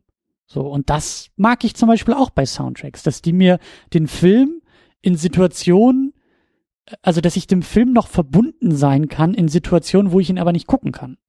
Weißt du, das ist halt, ich kann ihn halt nicht 24 Stunden rund um die Uhr um mich herum mhm. gucken und hören, weil wenn ich halt irgendwie hier am Rechner sitze und meine Texte schreibe, dann kann ich halt nicht einen Film nebenbei gucken. Also ich habe auch von Leuten gehört, die beim Schreiben irgendwie äh, Bilder laufen lassen, die dann wirklich irgendwie den Fernseher stumm schalten oder halt irgendwie einen Film auflegen. Ach, wirklich? Habe ich auch schon gehört von Leuten, die, die sowas. So, so Tierfilme oder irgendwie sowas. Nee, wirklich oder? auch einfach so, Hauptsache es bewegt sich irgendwie was nebenbei. So bei, bei mir muss es halt immer irgendwie was, es muss immer nebenbei was klingen. So ich, und wie gesagt, mittlerweile auch, ich kann auch nicht mehr Gesang dabei hören. Ich kann nicht am, am Computer sitzen, denken, tippen und dann singt jemand. Ja, es lenkt zu sehr ab dann. Es geht ne? einfach nicht mehr. Früher ging das in der Schulzeit kein Problem, aber jetzt äh, muss es halt ohne Gesang sein. So, und ja, deswegen, die Hausaufgaben macht man ja, glaube ich, dann auch nicht mit äh, der Sorgfalt wie jetzt gewisse andere Dinge heutzutage dann. Ne? Also genau. Ja, Für die Hausaufgaben wird man nicht bezahlt. Also ich ähm, kann mich auch noch erinnern, dass ich auch mal irgendein so Buch lesen musste für Deutsch und dabei auch einfach irgendwie Cypress Hill gehört habe, irgendwie so Hip-Hop, was halt eigentlich total ne, für die Lyrics ja eigentlich so ist. Ne? Ja, aber ja. einfach nur, weil ich auch dachte, wenn ich da die Seiten überfliege, dann reicht mir das. Aber also wie gesagt, so dieser Punkt ist es schon, dass ich, dass ich dann auch das Gefühl habe, ich bin ja vielleicht nur mit der Zehenspitze wieder im Film, aber dann doch irgendwie dem Film wieder nah. Und ähm, und es macht auch Spaß. Also diese Trent Reznor Atticus Ross Geschichte ist halt ähm, ja, also dadurch, dass ich sowieso schon Fan von den beiden bin, auch noch mal ein bisschen besonders, weil sobald die einen Soundtrack machen, kenne ich also nähere ich mich dann dem Film, der Serie, was auch immer es ist, primär über den Soundtrack. Weil ich bin halt Fan. Ich will das Ding haben, ich will's hören und dann ist es halt mittlerweile oft so, dass ich erst danach mit der Kenntnis der Musik im Kinosessel sitz was dann auch ein interessantes Erlebnis ist. So, du, es ist ein bisschen mhm. vertrauter und der, der Zugang ist dann auch ein bisschen leichter, aber trotzdem noch ähm, sitzt du dann da und, und merkst dann auch, oder zum Beispiel auch den, den La La Land Soundtrack, den habe ich ja auch rauf und runter gehört und dann gucke ich den Film nochmal und merke, ach stimmt, das hatten sie auf dem Soundtrack ein bisschen gekürzt und das war nochmal ein bisschen anders und hier ist ja noch eine kurze Pause im Film, weil dann wieder ein Dialog reinkommt und das ist schon, ist interessant auf jeden Fall, so mit den Ohren auch mal so einen Film dann wieder zu gucken. Okay, das sind, das sind auf jeden Fall spannende Gedanken. Das, das, also vieles davon empfinde ich nämlich nicht so. Oder es ist, es ist glaube ich, auch ungewöhnlich, wenn ich ein Stück schon vorher kenne und es dann in einem Film höre. Mhm. Weil das einfach nie passiert bei mir. Das ist ja das Problem, weil ich, ich habe es ja bestimmt schon mal angedeutet, ich bin ja einfach Metal-Fan. Und seit ich aktiv Musik höre, also seit ich damals äh, dem Radio entwachsen bin in meinen frühen Teenagerjahren, habe ich eben Slipknot gehört so und dann habe ich halt angefangen, Metal zu hören. Und damals habe ich eben New Metal gehört und heute höre ich halt alles Mögliche an Metal, Metal. vor allem.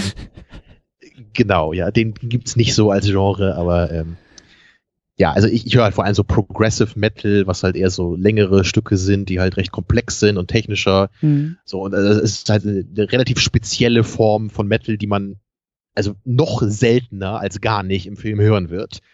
Also überhaupt, überhaupt die Filme, wo ich mal irgendwie Metal im Soundtrack gehört habe, ich meine, Fury Road klingt manchmal so ein bisschen so, könnte man vielleicht gnädig sagen ich habe mal diesen, diesen animierten Transformers-Film gesehen. Ich glaube, der ist von 86 oder so. Und der hat einen Heavy-Metal-Soundtrack. Also, äh, das ist auf jeden Fall mal ganz witzig, wenn man sowas mal als Film-Soundtrack hören möchte. Mhm. Und äh, ich habe ja in diesem, in diesem, ah, wie hieß dieser Film nochmal hier? The Big Short war das der, wo es um diese Immobiliengeschichte ja, ja, ja, ging? Mit Christian Bale, der die ganze Zeit Metal genau, gehört ja. hat. Genau, weil da, da, war nämlich Christian Bale, der wird ja da so dargestellt als dieser komische, verschrobene Typ, der den ganzen Tag nur laut Metal hört. Und der hat natürlich auch einen Song von einer meiner Lieblingsbands gehört, von Mastodon, nämlich da im Song. Und da, da, da könnte ich mich schon fast irgendwie angegriffen fühlen wahrscheinlich, weil natürlich wurde dieser Song da natürlich so benutzt, um ihn als so ein bisschen bekloppt darzustellen, weil er halt ganz laut irgend so einen Quatsch hört. Aber ja. ja. Ja, aber das ist so, wo ich dann gleich dachte so, yay, Mastodon, endlich mal äh, Filmmusik für Tamino. Tja, aber also was ich auf jeden Fall noch, noch kurz sagen kann, um ein paar Pluspunkte zu sammeln, ne, bei Seven gibt's ja am Anfang auch diesen, diesen Opening, dieses Opening, dieses lange Opening von Seven und da hat ja auch Trent Reznor ne, diesen, diesen einen Song gemacht, der heißt Precursor. Das ist, glaube ich, so ein Remix von einem anderen Song. Ich glaube, das ist von Closer ein Remix, aber. Ja, ja, genau. Mhm. Und den finde ich auch super geil. Also da vor allem jetzt natürlich wieder im Film. Mhm. Und ich habe früher auch äh, mehr Nine Inch Nails ge gehört, als ich das heute noch tue. Ich mag halt auch so seine neueren Sachen nicht ganz so gerne, weil die mir ein bisschen zu ruhig wurden. Mhm, ja. Aber so die ersten drei Alben, die habe ich auch sehr viel gehört früher. Die hatte ich auch mal original. Also ein bisschen Fan war ich früher auch mal. Na, Fan wäre zu weit, wär zu weit gesagt. Aber ich, ich mag das durchaus auch, was er macht. Mal vieles mehr, äh, manches weniger. Mhm. So, ne, so diese ruhigeren Sachen, das hat mich nie so ganz abgeholt. Ne, aber also bisschen kann ich deine Leidenschaft da schon verstehen. Aber ich muss einfach sagen, ich, ich, ich beneide Menschen wie dich. Es ist einfach so. Ich, ich oh. beneide Menschen, die die Musik, die sie gerne hören, auch in ihren Filmen hören weil das für mich einfach hm, ja. fast nie der Fall ist. Es ist so traurig, das muss man sich einfach mal vorstellen, weil ich, ich höre einfach so eine Musik nicht so, nicht so gerne an sich.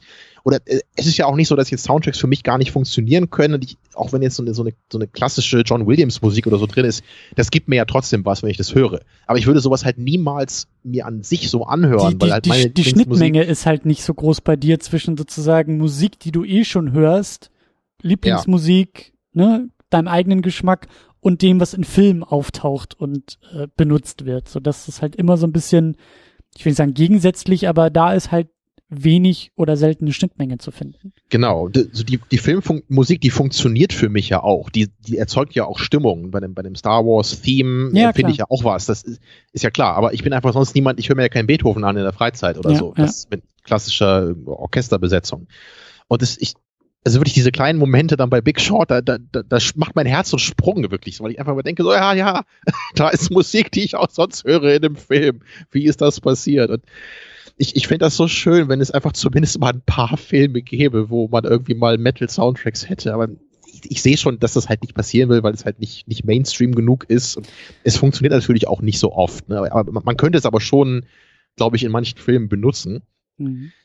Es gibt zum Beispiel eine Atmospheric Black Metal Band, die ich super gerne höre, die heißt Summoning. Das wird kein Mensch kennen. Die haben auch hauptsächlich in den 90ern ihre ikonischen Sachen gemacht. warum ich das erwähne, ist nur, die sind halt voll die Herr der Ringe-Fans und die machen halt die ganze Zeit nur Herr der Ringe thematische Musik. Mhm. Und alle Fans davon, genau wie ich, die wünschen sich halt immer, dass es irgendwie mal so ein Edit von den Herr der Ringe-Filmen mhm. gäbe, wo man halt diese Musik mal verwenden würde. Nicht, nicht, dass die Herr der Ringe-Musik irgendwie nicht auch super toll wäre, aber ich finde das super geil, das mal wirklich mit so einem Atmospheric Black Metal Soundtrack zu hören. Tja, mhm. aber das wird wohl ein ewiger Wunschtraum bleiben. Da wollte ich aber auch noch ähm, ähm, ein, ein, ein, ein Einschub oder, oder eine, eine kleine Erklärung noch, noch machen, weil man muss ja auch so ein bisschen differenzieren. Es gibt ja halt Score, also ähm, Komposition, Filmmusik und Soundtrack. Und rein technisch gesehen ist das nicht das gleiche. Also ein Soundtrack bezeichnet eher das, was halt vorhandene Stücke nimmt und sie im Film einsetzt. Und dann hast du halt sowas wie Pulp Fiction als Soundtrack Compilation. Mhm. Und da wurde ja nichts eigen äh, für komponiert, oder? Für den Pulp Fiction? Ich, ich glaube nicht. Ich glaube nicht. Also gerade Tarantino ist ja so einer, der, der nimmt seine Playlist und dann, äh, weißt du, ja. die legt er auf beim Drehbuchschreiben und dann ist es irgendwie gleichzeitig die Filmmusik und dann passt das. Und dann Aber Hateful halt Eight hatte ja der Ennio Morricone wieder was gemacht extra. Genau, und das ist halt Score dann. Ne? Also das ja. ist wirklich dann eigens dafür halt geschrieben und gemacht und eben auch nicht so diesen, also äh, das nennt sich, also gerade im Film gibt's dann ja auch oft diese Needle Drop Momente. Also ähm, wo dann im Film wirklich die Plattennadel auf die Platte trifft und dann auf einmal halt die Musik einsetzt und auch. Mhm. Oder, oder, früher, früher gab es nämlich noch richtig mal diese Einblendungen von Tracks. Ne? Ich glaube, bei, bei Nackte Kanone gab es sowas oder bei, bei Back to the Future sogar. Ich, also manchmal wurde da echt sogar der, der Name vom Song dann eingeblendet. Im Film? Ja, ich glaube, das war bei Nackte Kanone 1, gibt's glaube ich so Ja, Moment. aber dann wird doch dann ja, doch wahrscheinlich als Gag irgendwie, dass die nee, so nee, aber das auf die Musikvideo sein wollen oder sowas. Ich bin mir ziemlich sicher, dass das früher manchmal gemacht wurde. Nicht, das ist nicht nur ein Gag, aber mhm. da kann man mich auch berichtigen. Oder was man ja auch oft hat, also äh, so so so im, im Soundtrack-Bereich ist dann ja auch, dass ein Song für den Film irgendwie geschrieben wird. Also hier, ähm, wie hieß er, Puff Daddy, P Diddy für Godzilla und, und ja, Jamiroquai für Godzilla. So, das war dann im ja. Ersten, ja, Man in Black ist klar, ne, so als ja, Self-Promote und absolut. Äh, in, in Matrix gab's das auch von, von POD, die haben auch so einen Song äh, komponiert für den Soundtrack. Ja, das gibt's auch manchmal, ja. Genau. Ja, und, und bei Matrix 1, ähm, ich wenn ich mich jetzt nicht sehr täusche, oder also manchmal ist es ja wirklich sogar so, dass man zwei verschiedene Soundtracks dann in Anführungsstrichen kaufen kann. Ja. Also du kannst einmal eben den, den Soundtrack mit dem Score kaufen, also wirklich mit der Musik, die im Film benutzt wird, und dann gibt's eben so Songs, die dann vielleicht beim Abspann laufen, ne, oder die einfach so genau im äh, Hintergrund laufen oder in so kleinen vielleicht Momenten. Mal das, ja. genau das.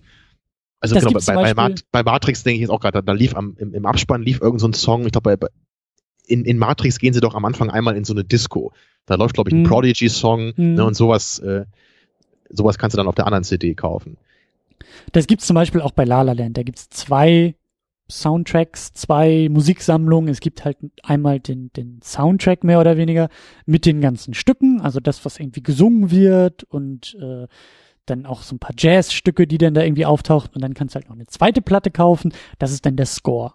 Und da sind dann, ist ja auch oft so, denn bei, bei, bei diesen Scores, also gerade wenn es beides irgendwie gibt, da ist dann irgendwie jeder Song so 1,30 lang, weil das ist dann mhm. so in der Scene Transition so von A nach B wird mal kurz ein bisschen Jazz eingespielt oder so. Nee, das ist jetzt Teil des Scores, das ist jetzt nicht auf dem Soundtrack drauf, so, was ich auch ein bisschen irritierend fand. Also diesen Score für La La Land habe ich halt auch noch nicht, weil ich mir auch nicht dachte, so, also. Was ist denn das für Musik? Ich kenne den Film ja nicht. Also. Äh, Musical, ne? Also sind natürlich krasse Musical-Einlagen mit wirklich großem Gesang, großer Tanz und ähm, ja. Musical, also instrumental ist da wenig dann anscheinend ja schon, dass man noch mal eine Score-Compilation irgendwie voll kriegt, aber wie gesagt, also das reizt mich jetzt das auch Das ist dann CD1 ohne Gesang. So Yay. ungefähr und ähm, äh, ja, also man will natürlich die großen Nummern haben, weil Ryan Gosling singt natürlich auch und, und Emma Stone, die singen beide ja auch und Duett und sowas alles und dafür, äh, also das macht den Film ja auch aus und das willst du nachher die, dann Die singt auch selber? Die singt selber, ja, ja. Ich kann mir das beide. bei ihr echt schwer vorstellen, das muss ich mir echt mal anhören, weil ich finde ja immer, also ich, ich finde die schon okay als Schauspielerin, aber ich finde, sie klingt immer so, als hätte sie die ganze Nacht durchgesoffen, so von ihrer normalen Stimme. Und ja. deswegen bin ich gespannt, wie das beim Singen klingt. So. Also da hat sie ja bestimmt nicht so die, die Mädchenstimme oder so, ne? Äh, nee, aber äh, hör dir mal äh, Audition an. Das ist eine der letzteren Szenen im Film und auch eine der größeren Gesangseinlagen so für sie. Und ähm, das ist wirklich, da merkst du, dass die wirklich singen kann. Ryan Gosling kann es immer noch nicht, aber das ist auch ganz sympathisch. Mach's trotzdem. Ja. so. ähm, nee, genau, aber das, ich meine, gut, Musical ist auch nochmal eigentlich ein ganz anderes oder ein eigenes Kapitel, was so Soundtracks auch angeht, ne? Das ist ja, Klar, dann, ja. Ähm, weil da finde ich, ist es halt auch, also äh, jedes Mal, wenn der La La Land Soundtrack hier läuft, dann will ich den Film sofort wieder gucken, weil da fehlen mir wirklich dann die Bilder, dass ich sage, ich höre jetzt den Song, aber ich sehe nicht, wie getanzt wird und das gehört deutlich. Ja, das kann ich mir auch vorstellen, zusammen. wenn man jetzt Rocky Horror Picture Show Fan ist, was jetzt irgendwie so gar nichts für mich ist, aber da kann ich mir vorstellen, dass man wahrscheinlich dann auch, wenn man die Songs hört, immer gleich den Film anschalten will und die coolen Nummern dazu sehen will. Genau, also das ist ja, das, das ist ja nochmal wieder auch im Film eine andere, ein anderer Einsatz von Musik, so.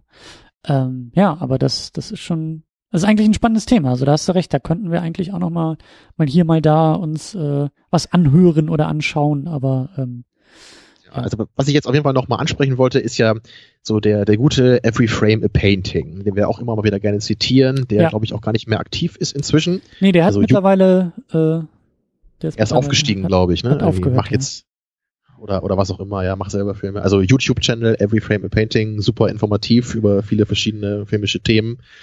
Ähm, wer sich dafür interessiert. Und er hat ja auch mal so ein Video, glaube ich, gemacht, sogar über Marvel war das, glaube ich, über, über mhm. die Soundtracks, ne, über moderne Film-Soundtracks. Und da hat er eben auch kritisiert, dass heutzutage die Musik einfach zu wenig vielleicht irgendwie auffällig ist oder zu wenig Eigenstellungs Eigenständigkeitsmerkmale hat. Mhm. Dass man eben sagt, so früher, natürlich, jetzt, jetzt frag jemanden hier, wie ist denn das Indiana Jones Theme? Und dann kann dir das jeder vorsingen, ne? Oder was ist das Star Wars Theme? Oder, oder, oder der Superman Theme und sowas. Da hast du diese ikonischen Klänge, wo ja. jeder sofort weiß, ah, hier, das ist doch von dem und dem Film. Aber wenn ich jetzt frage, so nenn mir doch mal irgendwie das, das Theme von Captain America 1, so sowas, was gibt's halt nicht. Das ist halt so ein sehr, ja, vielleicht kann man sagen, blasser Soundtrack oder, oder ein also Score natürlich auch, wo, wo man eigentlich es, es wirkt so, so austauschbar, könnte man sagen. Ne? Es, ist, es, es plätschert so ein bisschen vor sich hin, es, ist, mhm. es hat keine Höhen, keine Tiefen, aber auch nicht. Es, es wirft einen auch nie raus, aber man nimmt es halt kaum wahr. Also es ist vielleicht sogar schon fast so wie das, was ja ursprünglich mal ein Soundtrack sein sollte, einfach nur eine Unterstützung der Emotionen in einzelnen Momenten, was ja immer noch eine Hauptaufgabe einfach ist von, von Soundtracks. Mhm. Nur also äh, wie, wie siehst du das? Findest du das okay, wenn, wenn Filme sich mehr in so eine Richtung vielleicht wiederentwickeln? Oder bist du auch jemand, der ich, sagt, ich würde das nicht so pauschal sagen. Also es, mir, mir fällt dazu ein, ein, ein, ein gutes Video ein. Ich glaube, das war beim Hollywood Reporter, gibt's ja immer diese Roundtables. Da holen sie sich ja zu verschiedenen Themen äh, passende Leute äh, zusammen. Da gibt's halt eben auch einen Hollywood Composer Roundtable, wo eben auch Trent Reznor dabei ist und äh, Hans Zimmer ist dabei und Danny Elfman. Und ich glaube, dass da irgendwie der, der ähm, Journalist vom Hollywood Reporter halt irgendwie, glaube ich, seine Frage so anfängt, so nach dem Motto, ja, ein Score, eine Filmmusik, die soll man ja gar nicht wahrnehmen und er kommt gar nicht dazu, seine Frage zu stellen. Und Danny Elfman schießt ihm da schon gleich rein und sagt, so ein Blödsinn. Und das sagen heute so viele, auch Regisseure und ich kann mich noch erinnern und früher und das, ich glaube, so fünf Minuten oder so rantet er da halt rum und sagt halt eben, also ich höre Danny Elfman in Hollywood schreien, als du gerade das so angesetzt hast, weil er ist halt der Überzeugung, dass halt eben Filmmusik überhaupt nicht einfach nur irgendwie nebenbei oder irgendwas unterstützen, sondern im Mittelpunkt steht und und ich ja auch Film übrigens. Ne? Ich sehe das ja, ich sehe das ja genauso. Ne? Ich höre ja auch nur über dieses Argument und bei vielen Filmen hat man ja einfach diesen Eindruck, dass es nicht so funktionieren soll. Ich meine, es ist es ist wie alles, ähm, sind es Paradigmen und sind's sind's ist es eine Frage der Zeit. Und ein John Williams, der die 70er, 80er äh, das, das, das New Hollywood Blockbuster Kino einfach geprägt hat. So unter ihm ist halt die Theme-Musik das geworden, was sie dann war. So er ist halt, du hast ja gesagt, äh, ist, äh, ähm, Indiana Jones, Star Wars, Superman, das ist alles John Williams. Mhm. So und er hat diesen,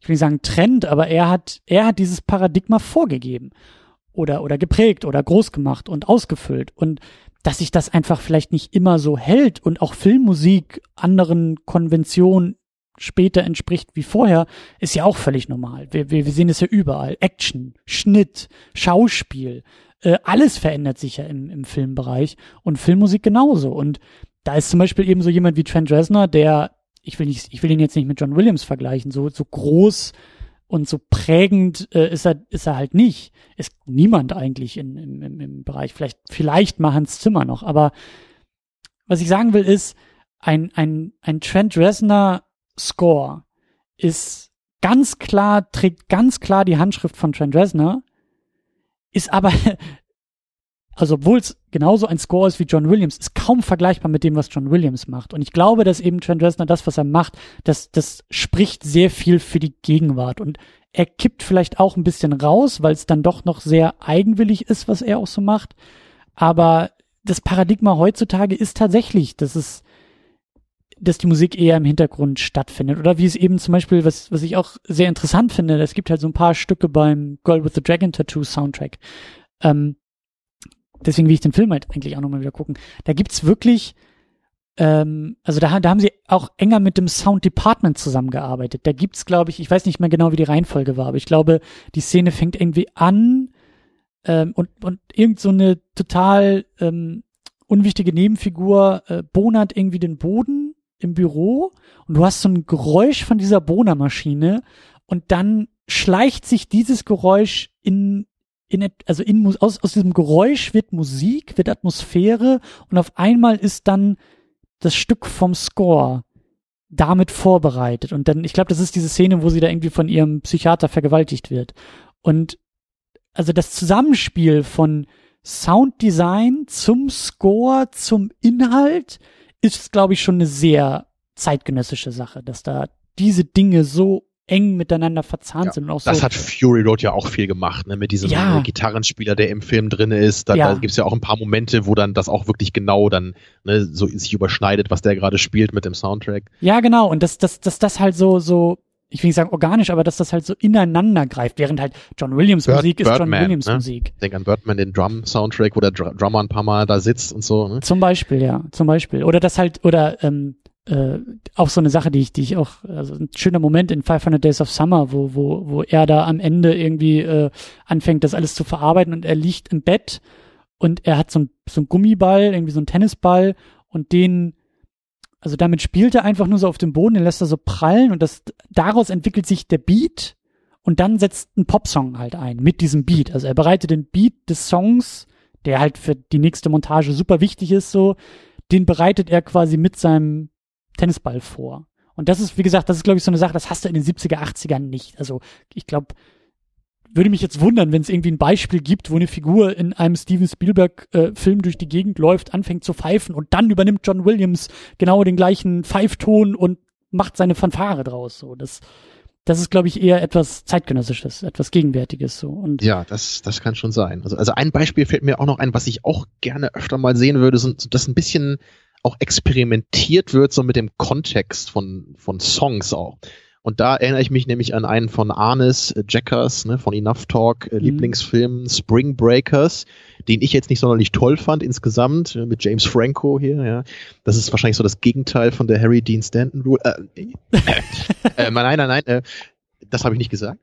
Und da gibt's nämlich eine Szene, da, da gibt's halt so ein paar Mädels, die mit James Franco zusammen halt so eine Überfallserie machen, glaube ich, wenn ich mich richtig erinnere. Also es ist halt so eine Montage. Mhm. Und da drüber läuft halt ein Song von Britney Spears.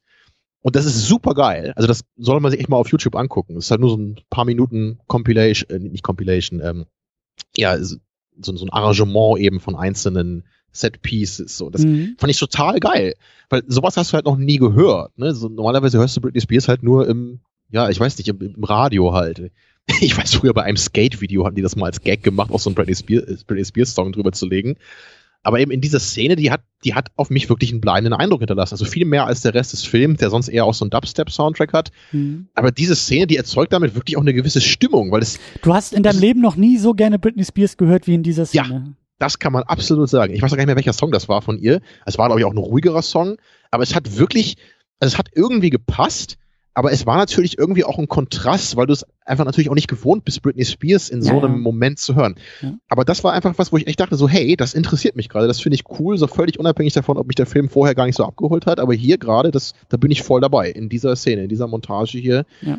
So, und sowas wirklich mal, mal so ein bisschen, bisschen was Eigenständiges zu machen da. Nicht einfach nur so, hier äh, Random Composer, komponier mal random Musik für unseren random Film. so, da, da geht, glaube ich, ein bisschen mehr. Und da so, kannst du den Bogen ja auch wieder gut zu Carpenter schlagen. Ja, wollte ich nämlich gerade sagen. Da ist gar nichts random. Ja, und ich, ich finde es super spannend. Ich, ich, wenn ich mich jetzt nicht allzu sehr täusche, hat Carpenter selber mal gesagt, dass er seine Soundtracks zumindest früher immer so gemacht hat, dass die eigentlich gar nicht so sehr auffallen sollen beim Film.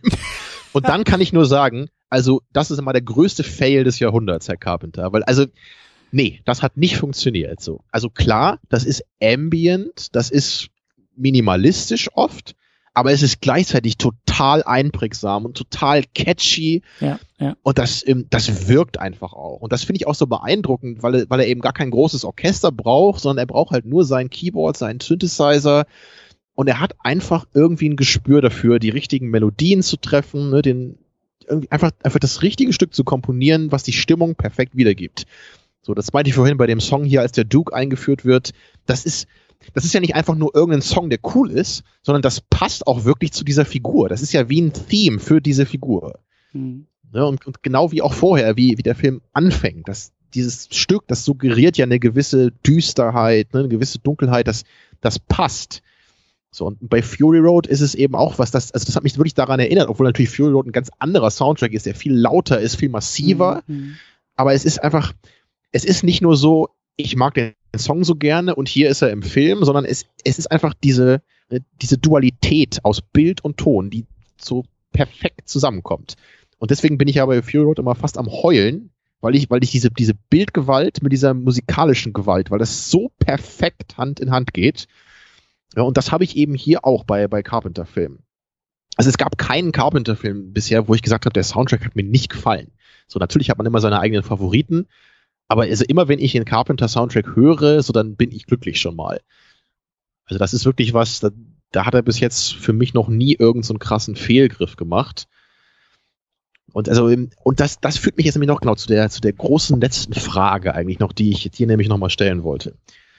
Und das bezieht sich jetzt ein bisschen mehr auf diese Art von Musik, ja, dieses 80er mhm. Soundtrack-hafte, diese Synthesizer-Sounds. Es gibt nämlich sehr viele Leute, glaube ich, die das Gefühl haben, dass das einen Film daten würde, also in seiner Zeit verhaften würde. Und das empfinden die als was Negatives.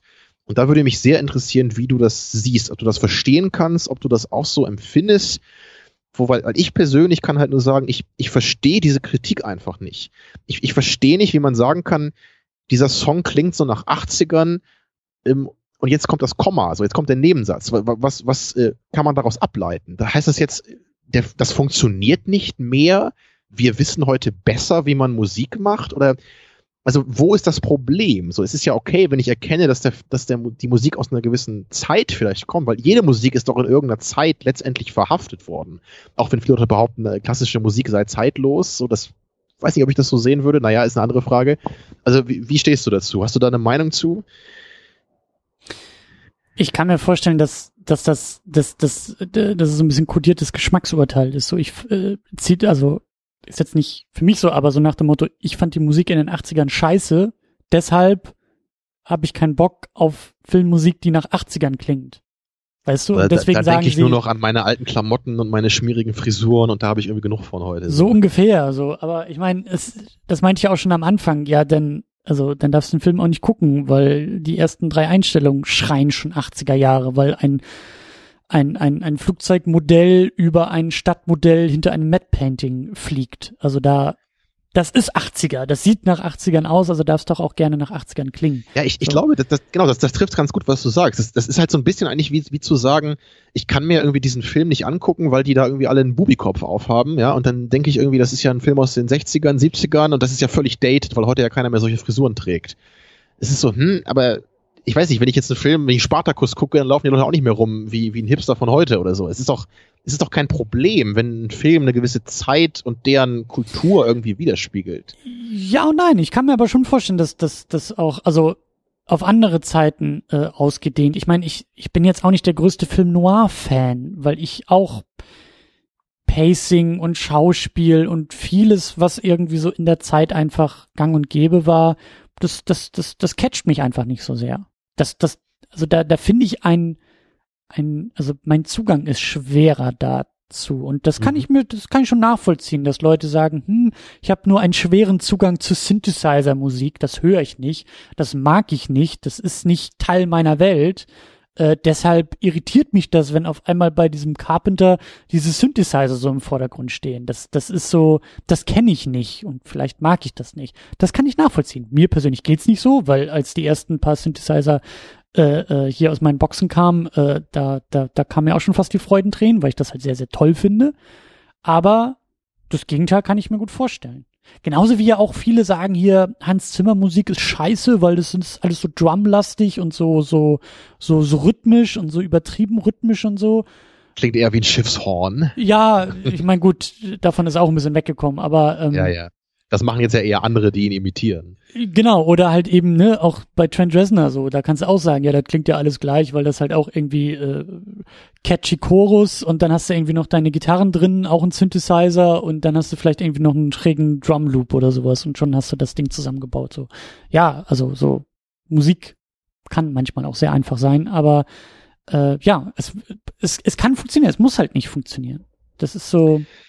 Ja, also vielleicht habe ich echt einfach einen anderen Zugang daran. Ich, ich muss natürlich auch, also ich mag ja auch prinzipiell Synthesizer. Ich, ich weiß halt nicht, wo ist da die Henne und wo ist das Ei. Ne? Ich weiß halt nicht, wo das anfing. Mochte ich erst Synthesizer-Songs, weil ich die früher mal im Radio gehört habe und dann habe ich die irgendwie in alten Filmen wiederentdeckt aus den 80ern und habe mich deswegen da wohler gefühlt. Ich glaube es eigentlich nicht so, weil ich nämlich ja solche Musik auch so fast überhaupt nicht höre.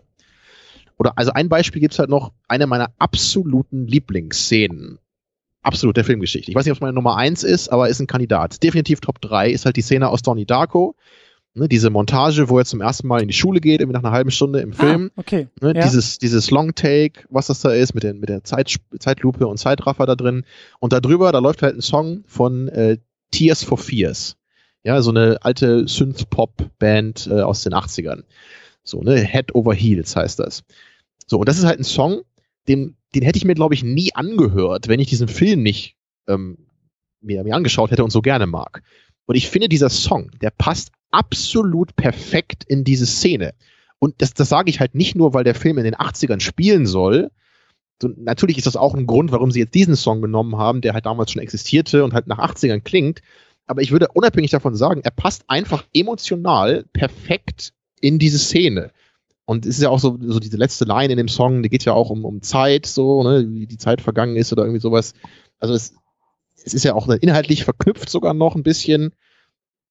Und ich, also ich, ich finde es halt irgendwie so, so schade, wenn man dann irgendwie sagt, so, ach, das klingt ja so nach 80ern oder ja, nimmt man ja nur, weil es nach 80er klingen soll, sondern ich, für mich ist es halt viel mehr. Es ist einfach ein Song, den ich an sich, glaube ich, niemals ansatzweise so geil gefunden hätte. Ich hätte ihn wahrscheinlich schon gemocht, wenn ich ihn nur so gehört hätte. Aber ich ich finde, das ist einfach die, quasi die perfekte Musikwahl für diese, für diese Szene. Also jetzt aus jeder Zeit, die man nehmen könnte. Also so weit würde ich da gehen. Also ich, ich, aber ich, ich könnte mir keinen keinen Song vorstellen, der, glaube ich, besser da reinpassen würde. Mhm.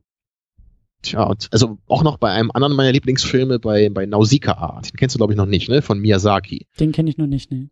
Ja, also die Miyazaki-Filme, das weißt du, die haben ja auch alle wundervolle Soundtracks, die auch oft ne, so in sehr klassischer Manie noch gemacht sind. Das hat der Nausicaa auch, aber der hat auch noch 80s Synthesizer-Sounds.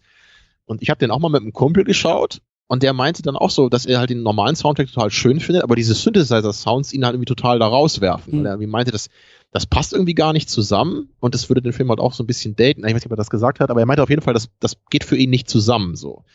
Und da kann ich bei mir auch nur feststellen, ich, ich finde das beides super. Und es ist jetzt beides nix, was ich mir sonst normal so anhören würde, aber im Film funktioniert das für mich beides hervorragend. Ich liebe die Synthesizer-Passagen und ich liebe auch die Passagen mit dem Soundtrack, die eher so sind wie das, was er sonst so macht für seine Filme.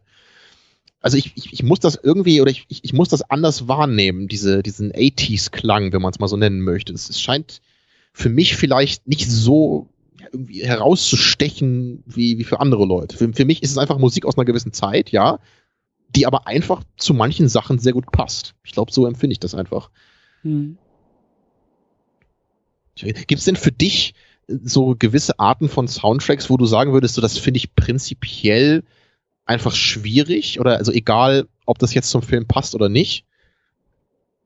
Da fällt mir jetzt so so spontan nichts ein, dass ich dass ich sag irgendwie, dass das äh, da funktioniert was nicht aufgrund der Musik oder so. Also ich hatte das schon ein paar Mal, muss ich zugeben.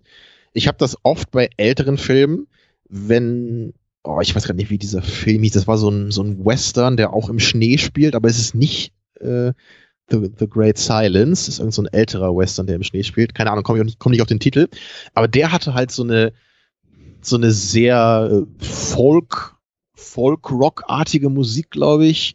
Aber ich, ich kenne mich in den Genres nicht so gut aus. War das Bob Dylan? Oder es, es klang zum, für mich klang das so wie Bob Dylan, so ein bisschen. Der macht Folk-Rock, oder? Ich glaube ja. Du kennst auch nur Musik, die man eintippen muss, ne? Ja. ich sag doch, ich höre doch nur eine, eine ja. Musik. Nee, also wenn das jetzt alles falsch war, keine Ahnung. Zumindest hatte der, also sowas wie Bob Dylan, so eine Art von Musik, da habe ich große Probleme mit.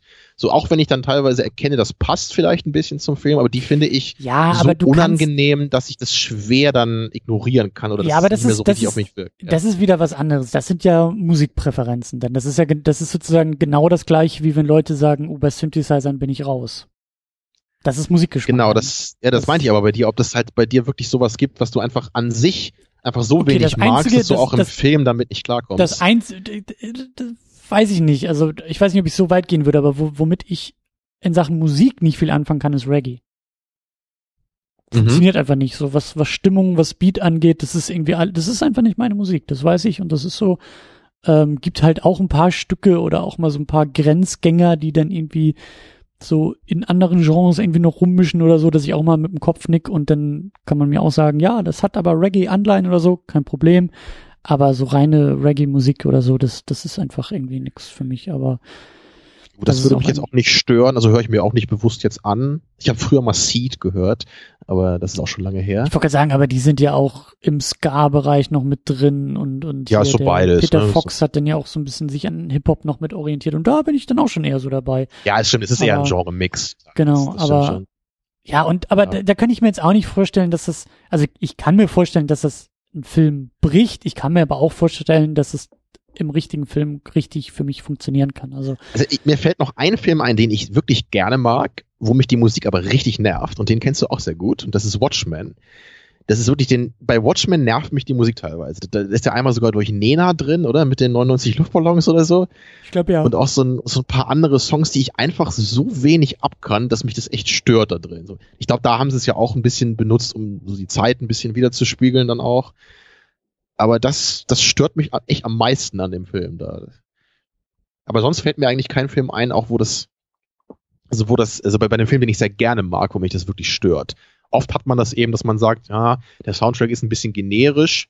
Ne, ich mag den, ich mag den Film trotzdem gerne, aber der, der Soundtrack bleibt so hinter seinen Möglichkeiten, ne, das hat man öfter. Aber dass er einen wirklich nervt, ne, das habe ich jetzt auch nicht sonderlich oft so. So, was, was ich auch irgendwie spannend finde, weil ich normalerweise echt jemand bin, wenn irgendwo Musik läuft, die ich nicht mag, mir geht das relativ schnell auf die Nerven. Mhm. So, ich, aber in Filmen komme ich da eigentlich noch besser mit klar, weil ich dann eher das Gesamtpaket wahrnehme und dann auch wirklich eher versuche, so den Kontext zu sehen. Ich, ich bin zum Beispiel einfach jemand, ich mag einfach keine melancholische Musik. Das kann ich relativ pauschal sagen. Natürlich mit Ausnahmen wie immer. Aber ich würde halt in, in Filmen, wenn musikal, äh, wenn melancholische Musik läuft, bin ich halt nicht sofort raus, wenn das jetzt zur Szene passt. Wobei ich auch nicht sonderlich gerne melancholische Filme gucke, muss man dazu sagen. Aber, aber da könnte ich es dann eher wieder noch wieder so akzeptieren. So, wenn ich halt denke, so ja, artistisch gesehen passt das zusammen, mhm. ne, kann ich mhm. eben mitgehen. Tja, also es ist ein spannendes Thema und wahrscheinlich auch, auch wieder eine sehr geschmacksaufgeladene Frage also was ich damit meine, ist, es ist wahrscheinlich auch wieder schwieriger, darüber im Detail zu diskutieren, als jetzt über Plotmechaniken zum Beispiel. Da kann man sich, glaube ich, eher darüber einigen, was halt eine, eine gute Figur ausmacht und wie die sich entwickeln soll.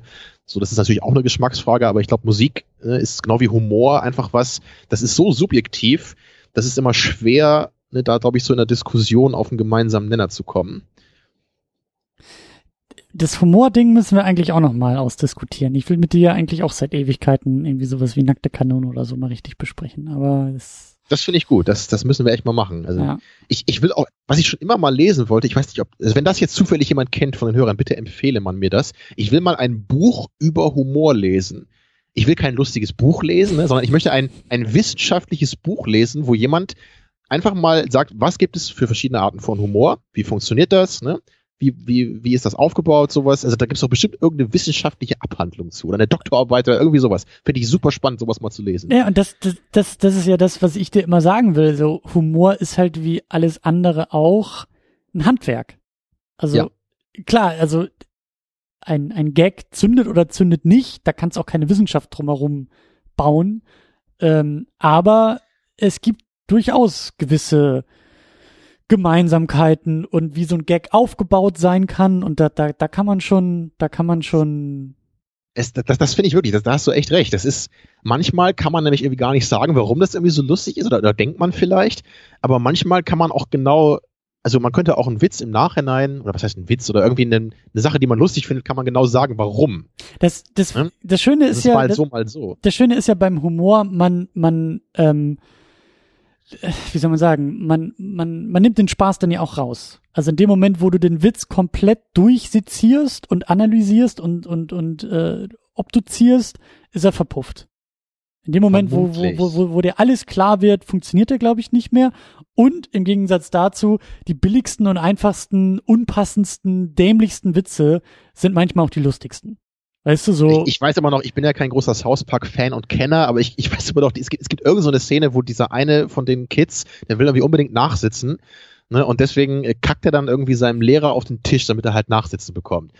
Und das ist halt diese super dämliche Idee. Und ich fand das unglaublich lustig. Ich weiß auch nicht warum, aber manchmal hat man einfach solche Momente, wo man einfach denkt, das, das ist halt so dämlich gerade in diesem Moment, aber es trifft halt trotzdem natürlich genau die, die Idee von dem Typen, was er halt versuchen will. Und im Grunde macht es ja auch Sinn. aber so. Ja, ja, ja ist, aber das also ist halt manchmal hat man eben sowas und manchmal denkt man in einem anderen Film so, wo ein ähnlicher Humor ist, so was für ein Schwachsinn ist das denn oder wie unlustig und dämlich. Ja. Ne, aber ja. Manchmal funktioniert's und manchmal eben nicht, aber ähm, ja, es, also es ist ein guter Ausblick für die Zukunft. Das machen wir auf jeden Fall nochmal. Wir gucken, wir gucken mal irgendeine Comedy. Das, das, das planst du, glaube ich, auch schon seit Woche eins bei Second Unit, oder? ja, weil du halt, du, du, du droppst das halt immer in so Nebensätzen und sagst halt immer so, ja, also das, darüber kann man nicht streiten, das ist halt reiner Geschmack. Und ich sitze immer da und denke mir, ja, aber das. ich, ich glaube, das habe ich früher noch ein bisschen stärker so gesehen. Ich glaube, du hast mich inzwischen weich gekriegt jetzt auch gerade so mit der Diskussion, du jetzt geschickt den Bogen über die Musik zur, zum Humor geschlagen. Siehste? Was du wahrscheinlich jede Folge bis jetzt irgendwie versucht hast, unterschwellig. Es hat 252 Episoden gebraucht, bis ich endlich bei der Musik ankam. Ja. ja.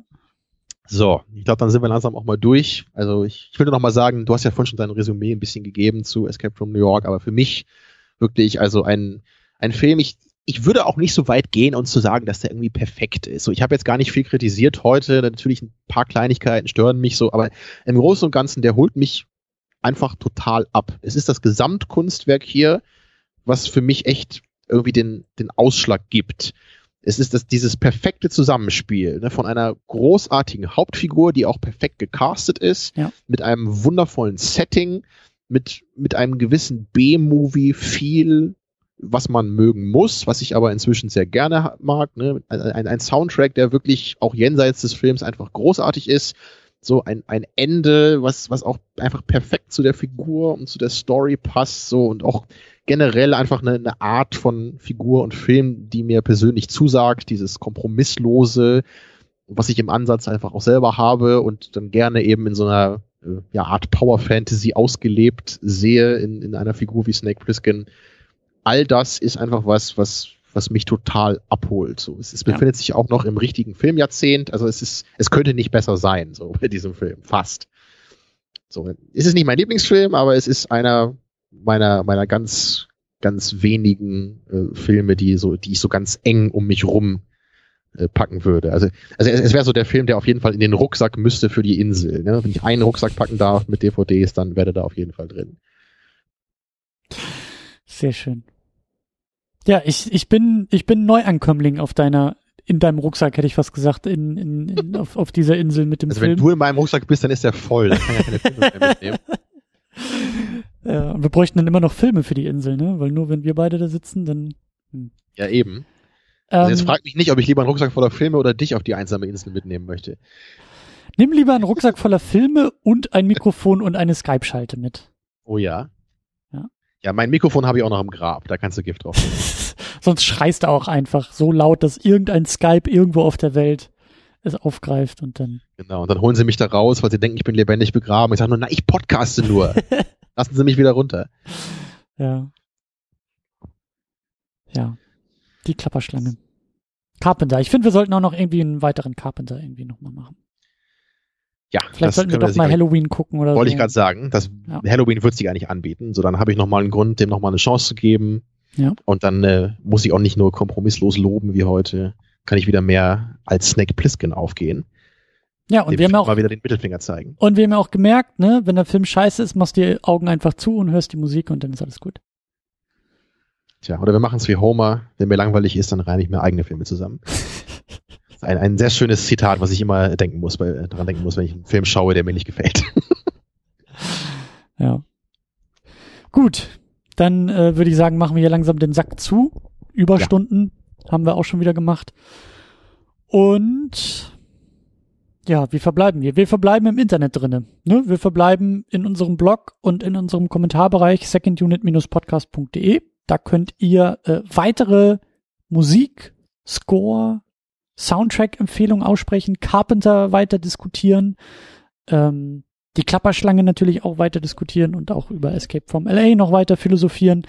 Ähm, das geht am ja. besten bei uns. Und wir hören in naher Zukunft dann die John Carpenter Verpodcastung vom Podcast, der nicht die Cine Couch ist, den ich schon wieder vergessen habe vom, vom Namen. Es Wer ist, ist es denn jetzt noch? Es ist immer noch der Lichtspielcast. Der Lichtspielcast. Das soll jetzt nicht so wirken, dass ich immer nur an die, an die Cinecouch denke, wenn ich Podcasts mache, aber anscheinend ist es so. Also, wenn ihr zuhört, könnt ihr euch geschmeichelt fühlen. Ich glaube, du bist ja. einfach müde und dann denkst du an die Couch und dann liegst du auf der Cinecouch. Genau, und so Lichtspiel, das klingt so nach viel Aufregung für die Augen. Und das, oh, aber nee, das ist ja das Schöne, du kannst ja auf der Cinecouch liegen und dabei dem Lichtspielcast zuhören. Geht ja alles. Wunderbar. Das klingt doch super. So machen wir das. Dann haben ja. wir, da haben wir, glaube ich, auch eine schöne Nachbereitung für die Sendung hier. Dann nochmal ein bisschen detaillierterer ja. Überblick über John Carpenter, hoffentlich. Aber da bin ich zuversichtlich. Sehr schön. Und genau, dann, äh, ne, wie gesagt, verbleiben wir bei uns im Kommentarbereich und ihr könnt uns auch folgen und liken und teilen und mögen und äh, dingsen, aber am besten alles bei uns im Blog secondunit-podcast.de. Und bis zum nächsten Mal sagen wir Tschüss. Tja, und fürs Zuhören gibt's heute kein Danke, sondern den Snake Plissken Mittelfinger. Macht's gut. Tschüss.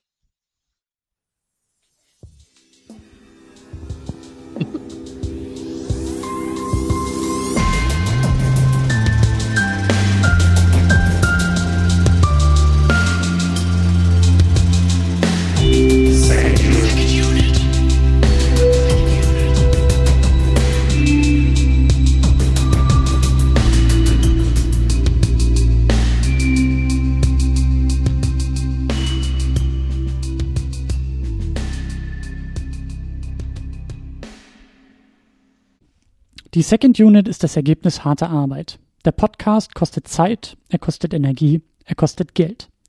Deshalb könnt ihr unsere Arbeit auf Patreon unterstützen. Viele wunderbare Menschen machen das bereits. Jonas Mapace, Rochus Wolf, Alex, James Vermont, die Cinematic Smash Brothers und Cedric Schmidt unterstützen uns mit zwei Dollar im Monat. Dafür erhalten Sie an dieser Stelle ein Dankeschön. Darüber hinaus unterstützen uns Tahiti Su, Sultan of Swing, Markus Halmitschlager, David X. Noack, Florian Primel, Sebastian, Gian Ferrari Stefan, Stefan Druwe, Rike The Midlist, Käthe, Playstar, Christian Schmickler, Jota, Steve Geiler, Ulf P., Niklas Römke, Spencer Stewart, Lars Rühmann, Inge, Stefan Manken, Sonja Bethgejele und Jan mit 5 Dollar im Monat. Für diesen Preis erhalten Sie Zugang zu unseren State of the Unit Podcasts. Darüber hinaus haben wir noch einen Unterstützer mit 10 Dollar im Monat, das ist Thomas Jaspers. Euch allen ein großes, großes Dankeschön. Vielen Dank für eure zahlreichen Pledges auf Patreon. Ihr seid großartig. Wenn du die Second Unit auch unterstützen möchtest, dann kannst du das tun. Unter patreon.com slash secondunit. Vielen Dank dafür.